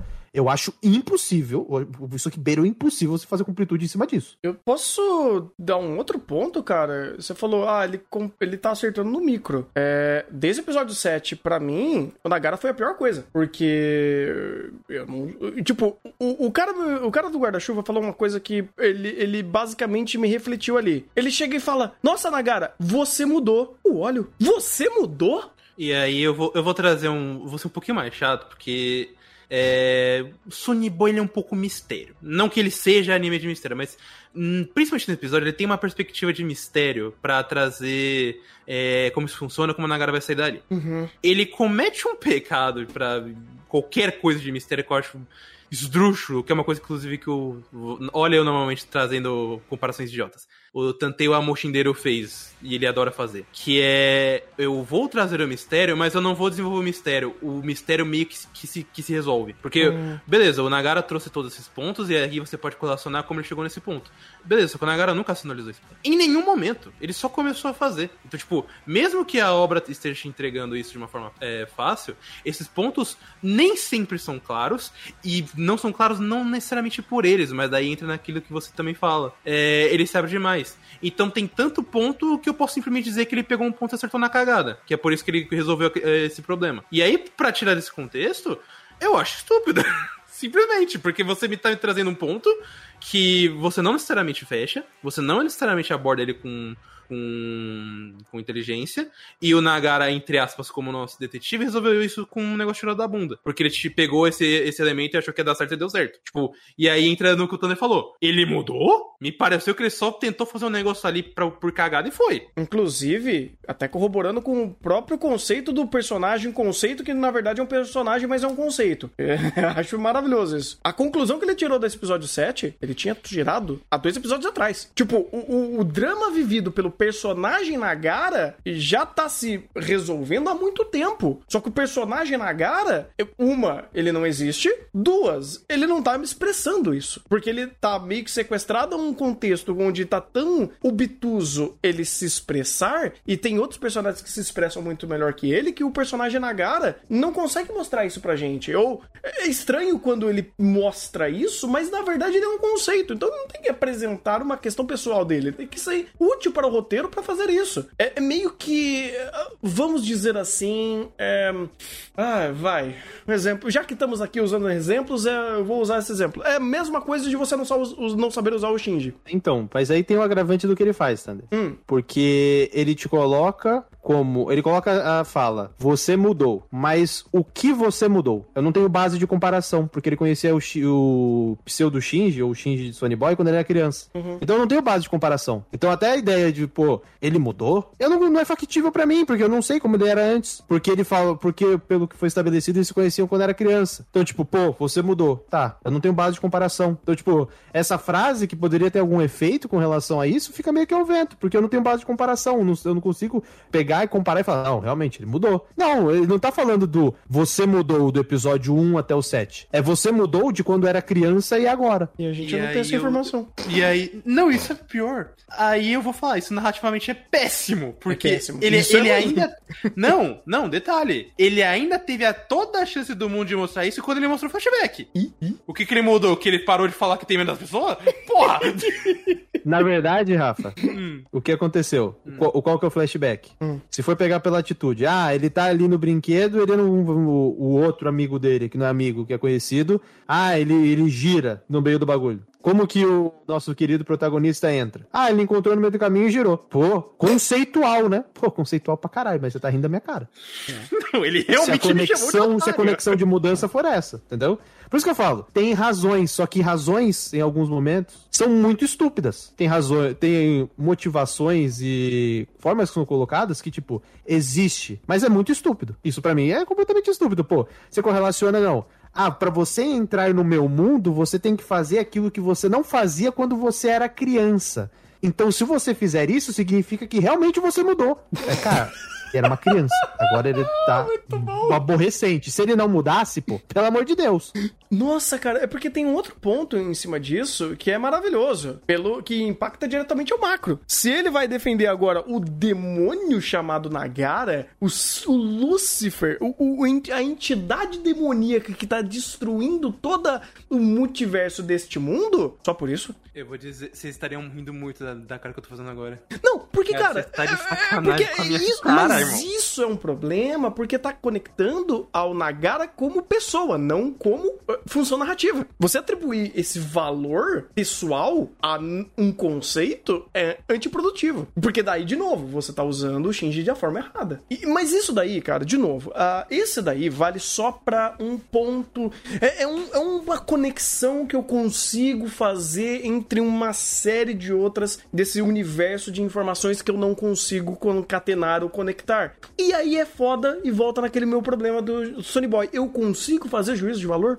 Por exemplo, se eu analisar isso a esse ponto, de, de entre o, o guarda-chu- o guarda-chuva Kun e o Nagara, eu tenho esse ponto que a gente acabou de conversar, que a gente viu que é, no mínimo, no mínimo, muito fraco, né? Dele conseguir conectar esse tipo de, de valor, dele ver que ele mudou por causa do, do rolê, dele, dele virar no, na, na- naquela barra e tudo mais. E isso daí é uma conexão muito fraca pra você fazer um impacto em larga escala tão grande quanto ele tá mostrando pra gente que vai fazer. Eu não sei que isso vai impactar daqui os, os, próprios, os próximos episódios, mas pra esse momento é muito fraco, é muito simples, é muito com pouca força o que ele tá fazendo pra fazer toda essa mudança drástica e é um é uma motivação barata, inclusive. Então assim, É. chega difícil, chega a ser difícil de eu conseguir falar se isso é bom ou ruim por causa de um trilhão de outras informações que Sony Boy me passa e eu não consigo pegar. Mas, mas esse é o ponto, não tem como falar se é bom ou ruim. Pois é. Porque é o que eu falei, cara. Porque muito, muito dos aspectos que a gente coloca, alguns que são inerentes, como o próprio episódio 4, que a gente pode falar. Mas, tipo, no geral, muitos dos pontos que a gente coloca são jogados pro macro. Aí fala, pô, pode ser que resolva, né? Mas só que é aquela coisa. Eu tenho certeza que não vai resolver, porque tem tanta coisa no macro que é impossível. Então, tipo, esse episódio aqui, pô, o cara foi contra. O cara falou, não, começo do episódio, Cássio Nagara mate ele. Ou traga ele pra gente. No final do episódio, eu vou defender o Nagara. Causa e consequência disso. Acabou o episódio. não, causa e consequência disso pra, pra esse personagem. Acabou o episódio. Inclusive que a gente não, não tinha nenhuma noção que ele tinha uma conexão com o Nagara até os 45 segundos do tempo. De qual, Não, não, do qual tá a gente nem sabia que tava acontecendo essa, essas bruxas nesse nível. E com a Na quantidade verdade, de na informações. verdade tem esse, teve esse elemento em foreshadowing no final do episódio 6. Ele aparece lá, o carinha. Não, sim, isso sim. O ponto é que. ah, Mas a conexão deles esquece. É, então, é. É. isso que eu ia falar. Porque, e de repente, muda-se o, o- a cena, eu estou numa outra situação, que eu não sei o que, que tá acontecendo, numa galera querendo caçar o Nagara e de batendo o olho de personagens que eu nunca vi na minha vida. Olha que tem personagem que eu nunca vi na minha vida. Mas, e de repente, eles estão fazendo uma puta. um puta palanque ali, ah, caçando o Nagara. E eu falei, caralho, e de repente, o que que ele tá fazendo? E de repente existe o Nagara do, da, da, tre- eh, da trigésima divisão da realidade, onde fez uma cagada e estão atribuindo ao Nagara que a gente conhece. E aí vai começar a fazer essas bagunças multiver, de Acho multiversos. que, acho que você saiu rapidinho quando eu falei disso, porque o que eles estão fazendo aí é basicamente, ó, a gente tem uma galáxia e o deus Nagara, que aqui na nossa Via Láctea é odiado. Sim. Porque ele fez tal, tal, tal coisa. Só que o Nagara, ele tá no outro canto da Via Láctea. Então, tipo, o que eles estão fazendo é, tem vários este mundo, que é literalmente mundo, e nesses mundos é, a gente sabe que o Nagara foi o cara cuzão e a gente vai todo mundo atrás do Nagara. Cara, isso aqui daqui a pouco vai virar um Dragon Ball, né? Não, Não, você já não virou. Todo mundo vai vir à Terra pra caçar o Goku, ou no caso o Nagara. Meu irmão, isso aqui já tá virando um Daizirai, porque o negócio já tá virando animes dimensionais essa porra. Não, e e esse é o É, tipo, ponto. por isso que eu falo, é escalonamento, cara. Isso aqui é suste- isso- o escalonamento somado a todos esses pontos macro que não são explicados, cara, isso aqui, você pode fazer isso aqui, você pode virar um poop. Você pode fazer meme com isso aqui. Não, mas esse é o Tem- ponto, tem cara. outro ponto. Ah, Pode terminar, tá? Não, é, então, é rapidinho. Esse é o ponto. Você já tava trabalhando com multiverso. Multiverso serve pra duas coisas. Ou pra você criar facilidade de narrativa pra você fazer o que você quiser, ou pra estruturar uma regra que utiliza dessa liberdade narrativa, né, desse recurso narrativo que é o multiverso, pra você criar uma linha de, de pensamento e, criar uma história que faça sentido pela sua interpretação. É que nem o recurso narrativo da magia. A magia é, uma, é um recurso místico que vai dar funções não reais a objetos ou a personagens ou a mundo para você conseguir estruturar uma narrativa que utilize desse elemento não real, esse elemento fantasioso. Agora o que o Sony Boy tá fazendo com a ideia do multiverso aqui é pegar a regra, enfiar na bunda e fazer qualquer coisa. Ele. Posso ser sincero? É que esse é outro ponto que, ele, que eu quero trazer. O Sony Boy tá praticamente tentando trazer várias. Que você pense várias vertentes. Então, o que você tirar é a sua vertente. Só que tem um perigo disso. Porque, como ele. Como ele se torna tão obtuso, eu literalmente posso tirar o que eu quiser que vai ser uma verdade. Por exemplo, esse negócio do. que o Igor falou. Ah, o, o cara conhecia o Nagara e a gente não tem essa noção do, do que mudou, mas ele tem. Então é um negócio um pouco mais etéreo e profundo de um personagem que a gente não conhece. Beleza, eu também posso tirar que ele só viu, notou que o Nagara mudou porque ele parou de ter, chamar as pessoas de esquisita e ele começou a rodar na, na barra. Porque foi a única coisa que a gente viu mudando no flashback. E isso é válido porque narrativamente foi a única coisa que a gente viu de diferença. E se você não viu mais que isso, a culpa é sua. E, e é aí que é foda. E é aí que é foda. É, a- você não viu mais que isso com a pessoa, mas ao mesmo tempo ele não mostrou mais que isso. Aí é foda. É a mesma, Entendeu? é a mesma galera que defende é, Boruto, porque fala, você não entendeu a mente brilhante do Kishimoto. É mais ou menos isso? Eu, eu posso trazer Bleach aqui, porque eu posso falar da mente do cubo. Ah, mas, mas aí mas é um argumento óbvio, é um, um argumento muito fácil pra gente utilizar pra qualquer coisa, cara. Porque a partir do momento que você criou uma interpretação do cu, porque o anime te deu tais informações, dados, não informações, dados, e te criou essa hipótese e você agarra essa hipótese tentando defendê-la com, as- com os dados que você tem na mão, ah, meio que a conversa perde o valor, porque daí começa a virar teoria de Dragon Ball no, no YouTube. Mas é o que o Sony Boy meio que tá fazendo. Ele Porque tá se, fa- se, Hum. se ele me apresenta vários pontos e teoricamente esses pontos são importantes pra alguma coisa, eu realmente consigo pegar esses pontos, montar a minha teoria. E você não pode nem dizer que tá errado, porque eu tô usando todos os argumentos com base nos pontos que foram mostrados em cima do anime. E não é, e é diferente, por exemplo, de um anime tipo. É, vamos lá, o Paranoia Agent, que mesmo que ele seja muito abstrato, ele tem uma, uma ideia clara e contida. Aqui a ideia é completamente várzea, e o macro, como o Igor falou, é uma desgraça. Porque ele não é estruturado. Exato. Se, se Sony Boy tivesse estrutura, a gente conseguiria tirar muito melhor todas essas concepções que ele cria. Como o próprio episódio do cinema. Pô, ali se, for- se fosse uma narrativa estruturada, pô, você olhava para e falava, cara, fantástico, ia fluir, porque as informações iam se conectar. Mas como ele não tem uma base calcada, que é a estrutura que a gente coloca, ele não tem uma estrutura, então ele não tem uma base calcada para isso, quando ele estabelece informações sobre aquele conceito que ele quer aplicar àquela situação específica, ele também, você também é demandado de outras informações da base daquele mundo. E você não tem essas informações. A gente não sabe, quando você pega assim, de Sony Boy, o que ele tem e pega as informações que, que você tem com relação ao aquele mundo, cara. Você não sabe absolutamente nada. Você não sabe o mundo, porque não sabe em que mundo tá. O- os personagens, a gente sabe por cima, mas isso tudo pode mudar. A gente tem uma correlação de que a gente tem- pode ter várias galáxias, a gente tem basicamente uma galáxia com uma porrada de gente em cada um desses lugares, só que aquelas pessoas que estão ali são cópias não são originais, porque as originais estão em outro multiverso. Eu não posso voltar para o meu multiverso anterior, então eu vou continuar abrindo linha. Então, enquanto esses mundos existirem, vai continuar passando entre eles. E a gente vai ter pessoas que são cópias que vieram do outro, vieram do mundo real para esse mundo.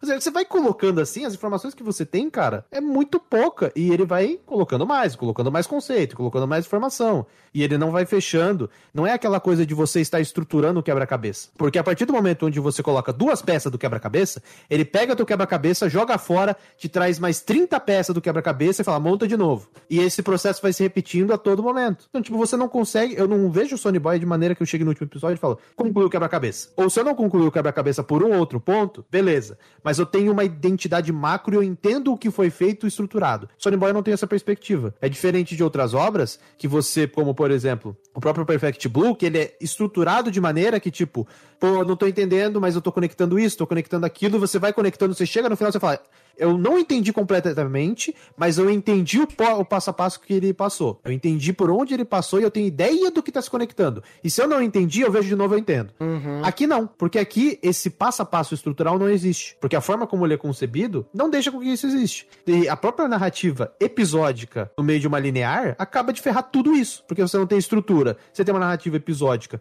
e um desenvolvimento linear. Como você vai fazer o desenvolvimento linear se você não tem estrutura? Então, tipo, cara, e eu não vejo isso aqui como um Cowboy Bebop, porque o Cowboy Bebop fez isso de maneira excelente, mas ele tinha uma base. Aqui não tem base nenhuma. E outra, o Cowboy Bebop ainda usou a cartada da metáfora, que usava bem pra caralho, inclusive. Aqui, não. Aqui não. Desculpa, eu não, não acho...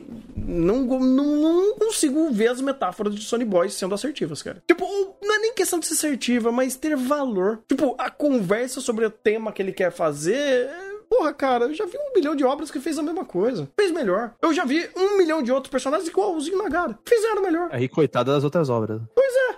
Vai fazer o quê? Mas, mas é, o que eu coloco é: do que adianta você criar tanta simbologia, você criar tanto valor nas cenas, concepção, perspectiva, naquele momento micro, se é quando, quando o momento onde você vai parar para estruturar e te dar uma resposta como relação ao espectador, se isso não tem valor. Porque uma, pô, você cria uma cena sensacional, beleza, uma cena. E o que isso vai validar? Porque eu sinto que Sony Boy ele cria, ele cria muitas cenas, ele tem muita concepção boa, só que na hora de validar tudo isso, não consegue. Não consigo chegar e validar, não, isso aqui foi sensacional disso, disso, disso, conectou a isso. Não. Se eu fizer isso, é muito mais uma ideia de suposição do que algo factual. E não é como se eu não conseguir conectar ou esqueci um elemento, não. É literalmente ele não te dá as cartas para você fazer isso. Então fica beirando base nenhuma, base, premissa hipotética. E quando eu consigo consolidar algo, como foi com relação à Torre de Babel, a forma como foi estruturado, isso não é o ponto principal do episódio. Porque ele não fala que isso é o ponto principal do episódio. O ponto principal do episódio é outra coisa. E a outra coisa que é o ponto principal do episódio, não foi o melhor do episódio. então, eu, consegui, entendi isso aqui. Beleza, mas isso não é o ponto principal. Vai pensar na outra coisa. Aí eu vou pensar na outra coisa, pô, faltou informação, não consegui conectar. Ah, então rever os episódios anteriores. Ou espero os próximos episódios. É complicado. É engraçado que, pensando dessa forma, talvez o episódio 7 seja o melhor. Tipo, tirando o 4, que a gente pegou todos os erros, a gente pode usar o, o episódio 7 como uma boa exemplificação de como nem tudo que ele tá fazendo é assertivo. Ou como se torna obtuso pela forma que, às vezes, o que tá em primeiro plano, e que, por exemplo, a Torre de Babel, que era super interessante, não é o que a obra quer fazer, não é o que ela quer falar, tá ali como uma refer... um easter egg quase, sabe? É meio triste e, isso. E, inclusive, Thunder, hum. acho que até você pode referenciar melhor isso, mas é o problema de Sony Boy, que eu achei até, você podia ter falado disso antes, né? Uhum. A gente não falou diretamente disso. É que é um pouco do que foi. Um pouco não, bastante do que é Bug Pop. Hum, ele tem muitas sim. ideias, ele tem uma concepção visual interessante, o storyboard é extremamente rico, a direção é extremamente rica, só que a composição de série é uma atrocidade. Isso. Isso fala muito mais sobre o novo do que do antigo. Por quê? É verdade, Porque é verdade. ele mascara a composição de série falando é complexo, olha como esses elementos se constroem e se consolidam por conta da direção. Porque a direção coloca um elemento sonoro, coloca uma, uma perspectiva, um enquadramento, aí você fala, pô, isso aqui tá se encaixando. Só que quando você vai olhar pela própria composição de série pelo texto, isso não existe. Então quando você vê o material anime, você consegue meio que mascarar esse aspecto, mas quando você olha só pro texto, não dá. Impossível. Sony Boy só com texto é insustentável. É. Tanto que o próprio Bug Pop que você usou de exemplo, ele tem algumas coisas que nem sempre são assim. E principalmente do antigo. Você pega o primeiro episódio do antigo e você fala, mano, a garota tá conversando sobre suicídio aqui. Já não, não é eu tô tão falando fácil. Do, eu tô uhum. falando do novo porque foi ele que dirigiu, né? Exato, então por isso que eu tô falando. O novo, ele já tem esse problema, porque às vezes algumas questões que eles estão palpando, às vezes tão, são complexas por, por si só. E aí você consegue até segmentar bem a, o entendimento da complexidade do tema. Mas a forma que ele constrói para você e é como ele conversa, às vezes, cara, não faz o menor sentido. Nossa, o Boogie Pop novo é. é nossa. É, não é um, um bom exemplo para ser usado como Sony Boy como um todo, mas essa forma que ele conduz o roteiro de uma forma muito ruim, muito fragmentada fragmentada, muito sem impacto e uma causa-consequência quase que, sei lá, inexistente, ele é bem sobre é bem isso mesmo que o Sony Boy acaba fazendo em muitos dos, dos momentos. Mas é Eu meio triste. acabei de tirar um, um, um pequeno raciocínio aqui. É, o Igor comentou sobre o, o ponto que a gente conseguiu pensar, principalmente do negócio da Torre de Babel e tal, não é o principal do episódio. Para pensar, não é, não é como se, tipo, Sony Boy ele fala pra você, eu exijo que eu saiba de tais coisas pra vir pra esse episódio, porque eu tenho um monte de coisa pra falar. Só que se você saber, é mais punitivo, porque você vai começar a focar nessa coisa e na final ela não, não importa de fato no resto do episódio. Cara, bem isso. Eu pensei, eu tentei Cara. ao todo episódio da, da, Tor- da Torre de Babel pensar sobre a Torre de Babel. E valeu? É, É, é, esse, é um dos principais pontos, sabe? Eu trago essa, essa ideia, tipo, o final tá valendo? Porque eu. É aquilo, é, obviamente, na minha perspectiva, eu tô falando que não, mas. Para pensar, a gente tá sempre tendo que. Obrigado a trazer de uma, uma, ba- uma bagagem extra que teoricamente a gente não precisaria. A gente tá sempre é, tendo que se focar numa coisa que na verdade ele quer que foque em outra, então ele é, é bem punitivo na forma como a gente tem que racionalizar sobre o episódio. E no final a gente sai com mais dúvidas, só que não é numa dúvida gigante, é como caralho isso aqui tá acontecendo? O que, que você realmente quer dizer com isso? Porque você não tem base pra isso. Cara, eu vejo essa pergunta com viés muito mais pessoal, porque a a ideia de valer a pena, que é o aproveitamento, eu vejo com viés mais pessoal. Eu, tipo, eu não, eu não vejo nem tanto valor nesse sentido, porque se colocar pra você não vale, pra mim vale, pro Thunder ele tá em dúvida porque depende do episódio, depende do que acontece. Então, tipo, eu não vejo nem tanto valor nesse sentido de, conversa desse aspecto, mas o que eu vejo realmente valor é colocar aqui com relação à forma como ele estrutura, se você colocar dessa maneira de tipo, pô, ele foca em um e vai fazer outro, vale a pena depois? É, essa ótica, dentro da ideia do que ele faz, pra mim, é- eu adoro. Por quê? Porque você trabalha um elemento em primeiro plano, só que tem muita coisa que também tá acontecendo de maneira concomitante. Então eu tenho que prestar atenção em muita coisa e entender os pontos que ele coloca. Então, pô, quando ele estabelece um ponto e fala, pô, tá estabelecido, agora vamos pro próximo. E faz outra coisa no mesmo episódio e ele tem um curto período de tempo pra setar isso e passar, eu gosto. Mas é aquela coisa, é um viés pessoal. Então, tipo, eu gosto da maneira como ele estrutura isso, fala, concluir, agora vou pro próximo, e você já tem um contexto rico. Então, tipo, em quatro minutos ele seta Torre de Babel, conceito, simbolismo, conecta com as, com as formigas, agora vamos trabalhar outra coisa porque tem outra situação. Eu gosto disso porque é uma dinâmica, mas é aquela coisa, essa dinâmica varia de pessoa para pessoa. Tem gente que vai querer de maneira, uma completude maior do episódio para segmentar um único ponto, e aqui ele tá fazendo várias coisas do mesmo episódio tendo várias perspectivas do mesmo episódio. Então, tipo, eu acho interessante fazer isso, eu gosto que ele faz isso, porque, querendo ou não, ele desafia o espectador. Só que é aquela coisa, é, quando ele desafia e me entrega e eu vejo, pô, eu vi significado, como foi no episódio 3, que foi no final do episódio 3, que a forma como é construída a sequência de enquadramento coloca uma. fala, pô, interessante que eu prestei atenção na voz. Interessante que eu prestei atenção na- no sapato e na saia, porque agora eu sei que é uma garota. Aí, eu- esses elementos, ele vai lá e coloca, se não me engano, foi final do episódio 3 ou 4, que ele coloca lá que, a- que o meu malvado favorito foi pro outro mundo conversar com Deus. Aí eu entendo que a garota, quem foi a garota que foi, por que, que ela foi? Porque eu peguei esses elementos e eu entendi a forma como foi estruturado. Então, beleza. É recompensador. E é recompensador em curto, um curto período, porque aconteceu no mesmo episódio. Agora, no episódio 7 de Sony Boy, cara, ele não tá sendo recompensador dessa maneira, porque eu tô prestando atenção nos detalhes, eu tô me atentando nesses elementos, mas é, ele não tá sendo conclusivo como era a priori. Então, tipo, eu entendo o aspecto que você comentou, também tem uma outra perspectiva, mas é aquela coisa. Se a gente colocar num balanço geral, tá negativo. O saldo tá negativo, não tá positivo. É, é, É, inclu- eu acho que eu posso até alterar um pouco a minha, a minha pergunta e deixar ela mais pro final, porque se para pensar, foi como você falou, e até como eu tô falando, depende do episódio. uhum. Inclusive, tem outra coisa em relação ao Sunny Boy que a gente também tem que tomar cuidado, que é o fator legenda. Ah, isso é um bagulho foda. Esse Isso é um bagulho foda. sinceramente. esse regaça, esse Sinceramente. regaça. Esse é um fator crucial pra Sony Boy porque depende do entendimento do texto, cara.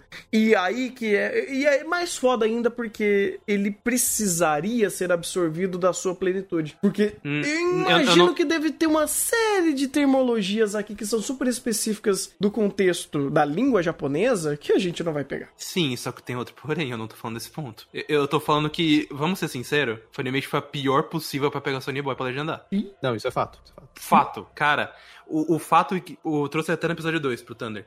o fato que eles fizeram uma pergunta de você roubou este gato, o personagem gritar não, a legenda sim, ou uma coisa que eu tô vendo até mais recente, que o, toda hora que o personagem fala mate, de espere, e não tem, e, e ele fala, e a legenda coloca certo, e tipo, não tem, essas palavras não são na língua japonesa conectáveis uma a outra. Então é uma coisa completamente ambígua que deixa, pode deixar o texto mais confuso do que ele na verdade é. Tem essa aí também. É meio perigoso, inclusive, porque em alguns momentos de peças-chave são mais é, necessários, vamos dizer assim. Isso daí eu concordo. E... Aí você vai ver, ah. vou, você mudou. É, é, tradução. E aí? Vai traduzindo como você mudou. É tipo, faz tempo, né? Tipo, nossa, mudou completamente o contexto, meus parabéns. Mudou completamente. Mas ainda assim, é, é, é, é aquele negócio, cara. Uh, ainda um conjunto de pequenos detalhes que, por mais que a legenda possa funcionar, ou não, ou ela pode sabotar alguns momentos, é, ainda torna Sony Boy difícil de Sim, ser. De, de, mas é que tá, sabe? Mas ainda assim, não é um. Não deveria é, ser ela, um ela não é o, o, o, problema principal, mas Isso. pode corroborar. Exatamente. É, pode corroborar. Talvez, por exemplo, eu não tivesse com tanto problema com Sony Boy se se no caso a legenda fosse mais clara, por exemplo. Uhum. Ou se a, se a, legenda de fato está errada em muitos momentos, se tivesse uma outra opção, provavelmente tirar e falar, ah, então é isso. E não tem uma segunda opção. Uhum. Não tem. Por isso que. É, é, ai, cara, é meio foda porque ainda é um conjunto de fatores. E eu vou ainda deixar no benefício da dúvida. Eu quero ver o que Sony Boy quer fazer daqui pra frente, porque querendo ou não, ainda tem alguns episódios. E foi bom para esclarecer, para clarear muitas das ideias, a conversa como um todo, mas é, eu vou dizer que por mais que eu tenha entendido uma série de dúvidas minhas, eu ainda tô em cima desse muro, cara, e eu vou esperar Sony Boy acabar para eu conseguir tirar alguns juízos de valor, que por enquanto para mim ainda tá impossível, cara. E ainda concordo muito com o que o Igor tá falando. Cada vez mais tá perigosa essa completude de Sony Boy. E isso daí é um bom alerta, uma boa flag que a gente pode deixar encravada ali no chão para a gente pescar quando ser finalizado porque ainda é muita coisa. Eu, só para fechar até o de vez que eu tenho para falar, o Sony Boy tá cada vez me trazendo um sentimento de quando eu tava assistindo Recreators. De tipo, beleza, você tem um, um monte de conceito, você é um anime difícil, só que você já tá chegando na tua reta final e você ainda não, não tá nada claro no que você realmente quer fazer. Ou, ou no caso do de Recreators, como você vai andar com esse roteiro. E aí eu não gostaria que acontecesse, mas no final, no, com Recreators, deu no que deu, que foi aquele final bizonho. O Recreators era muito legal de ser assistido, ah, né, Inclusive, antes que eu esqueça... Sim, ele é um caso diferente, mas é o mesmo sentimento. E quando terminou, eu falei, eu falei! É, não, pois é, pois é. Hum. Vai lá, Igor. Inclusive, só pra não esquecer o fato importante, né, da Nozomi ter, da Nozomi ter morrido na linha dela, né? É? De... É, ela morreu. Uhum. Não, não. É, ela morreu na linha, então, tipo, ela não tem nem como voltar.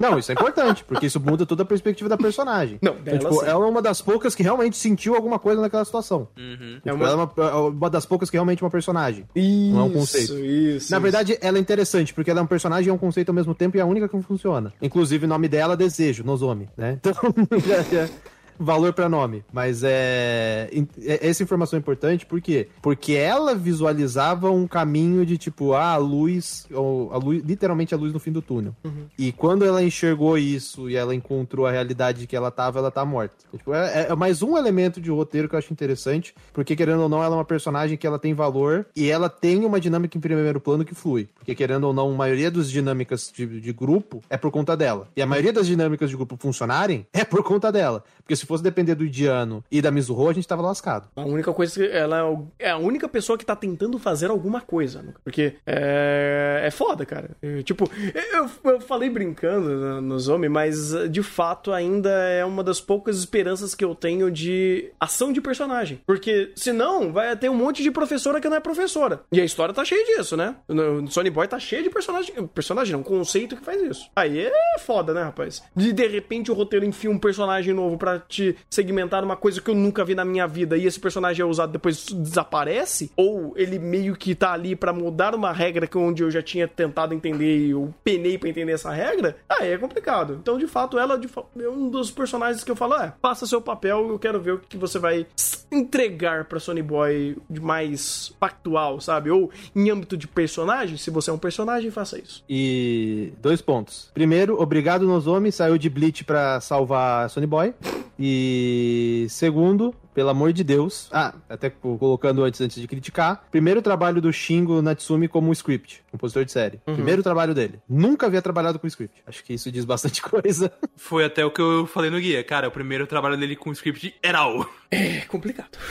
E- e- eu- quando eu tô falando script, é, gente, ele trabalhou aqui em mais ou menos mais de 30 animes. Nenhum como script. Ele nunca escreveu. Ele nunca. Script, screenplay, script composition, nada disso, né? Nada, nada, nada. Não, não, não, não, nada. nada. Né? Então. Ele trabalhou em animation, direção e storyboard. É, ele, pegou, ele pega é, caneta pra desenhar, não pra escrever, cara. Então, isso diz muito sobre.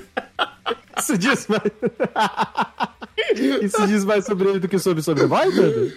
Isso só vai ser uma frase válida se ele trabalhar de novo no script de alguma coisa. Se ele escrever mais um roteiro. Porque eu não tenho nem parâmetro pra dizer se isso é muito mais so- sobre Sony Boy ou so- muito mais sobre ele. Porque o que diz muito sobre ele é a sua direção, é a sua composição de cena. E isso eu não tenho que reclamar em absolutamente nada em nenhum outro projeto dele. Mas em roteiro, a coisa tá pegada. E é isso. Tem Devil Trigger pra, pra esse, pro final do Sony Boy também.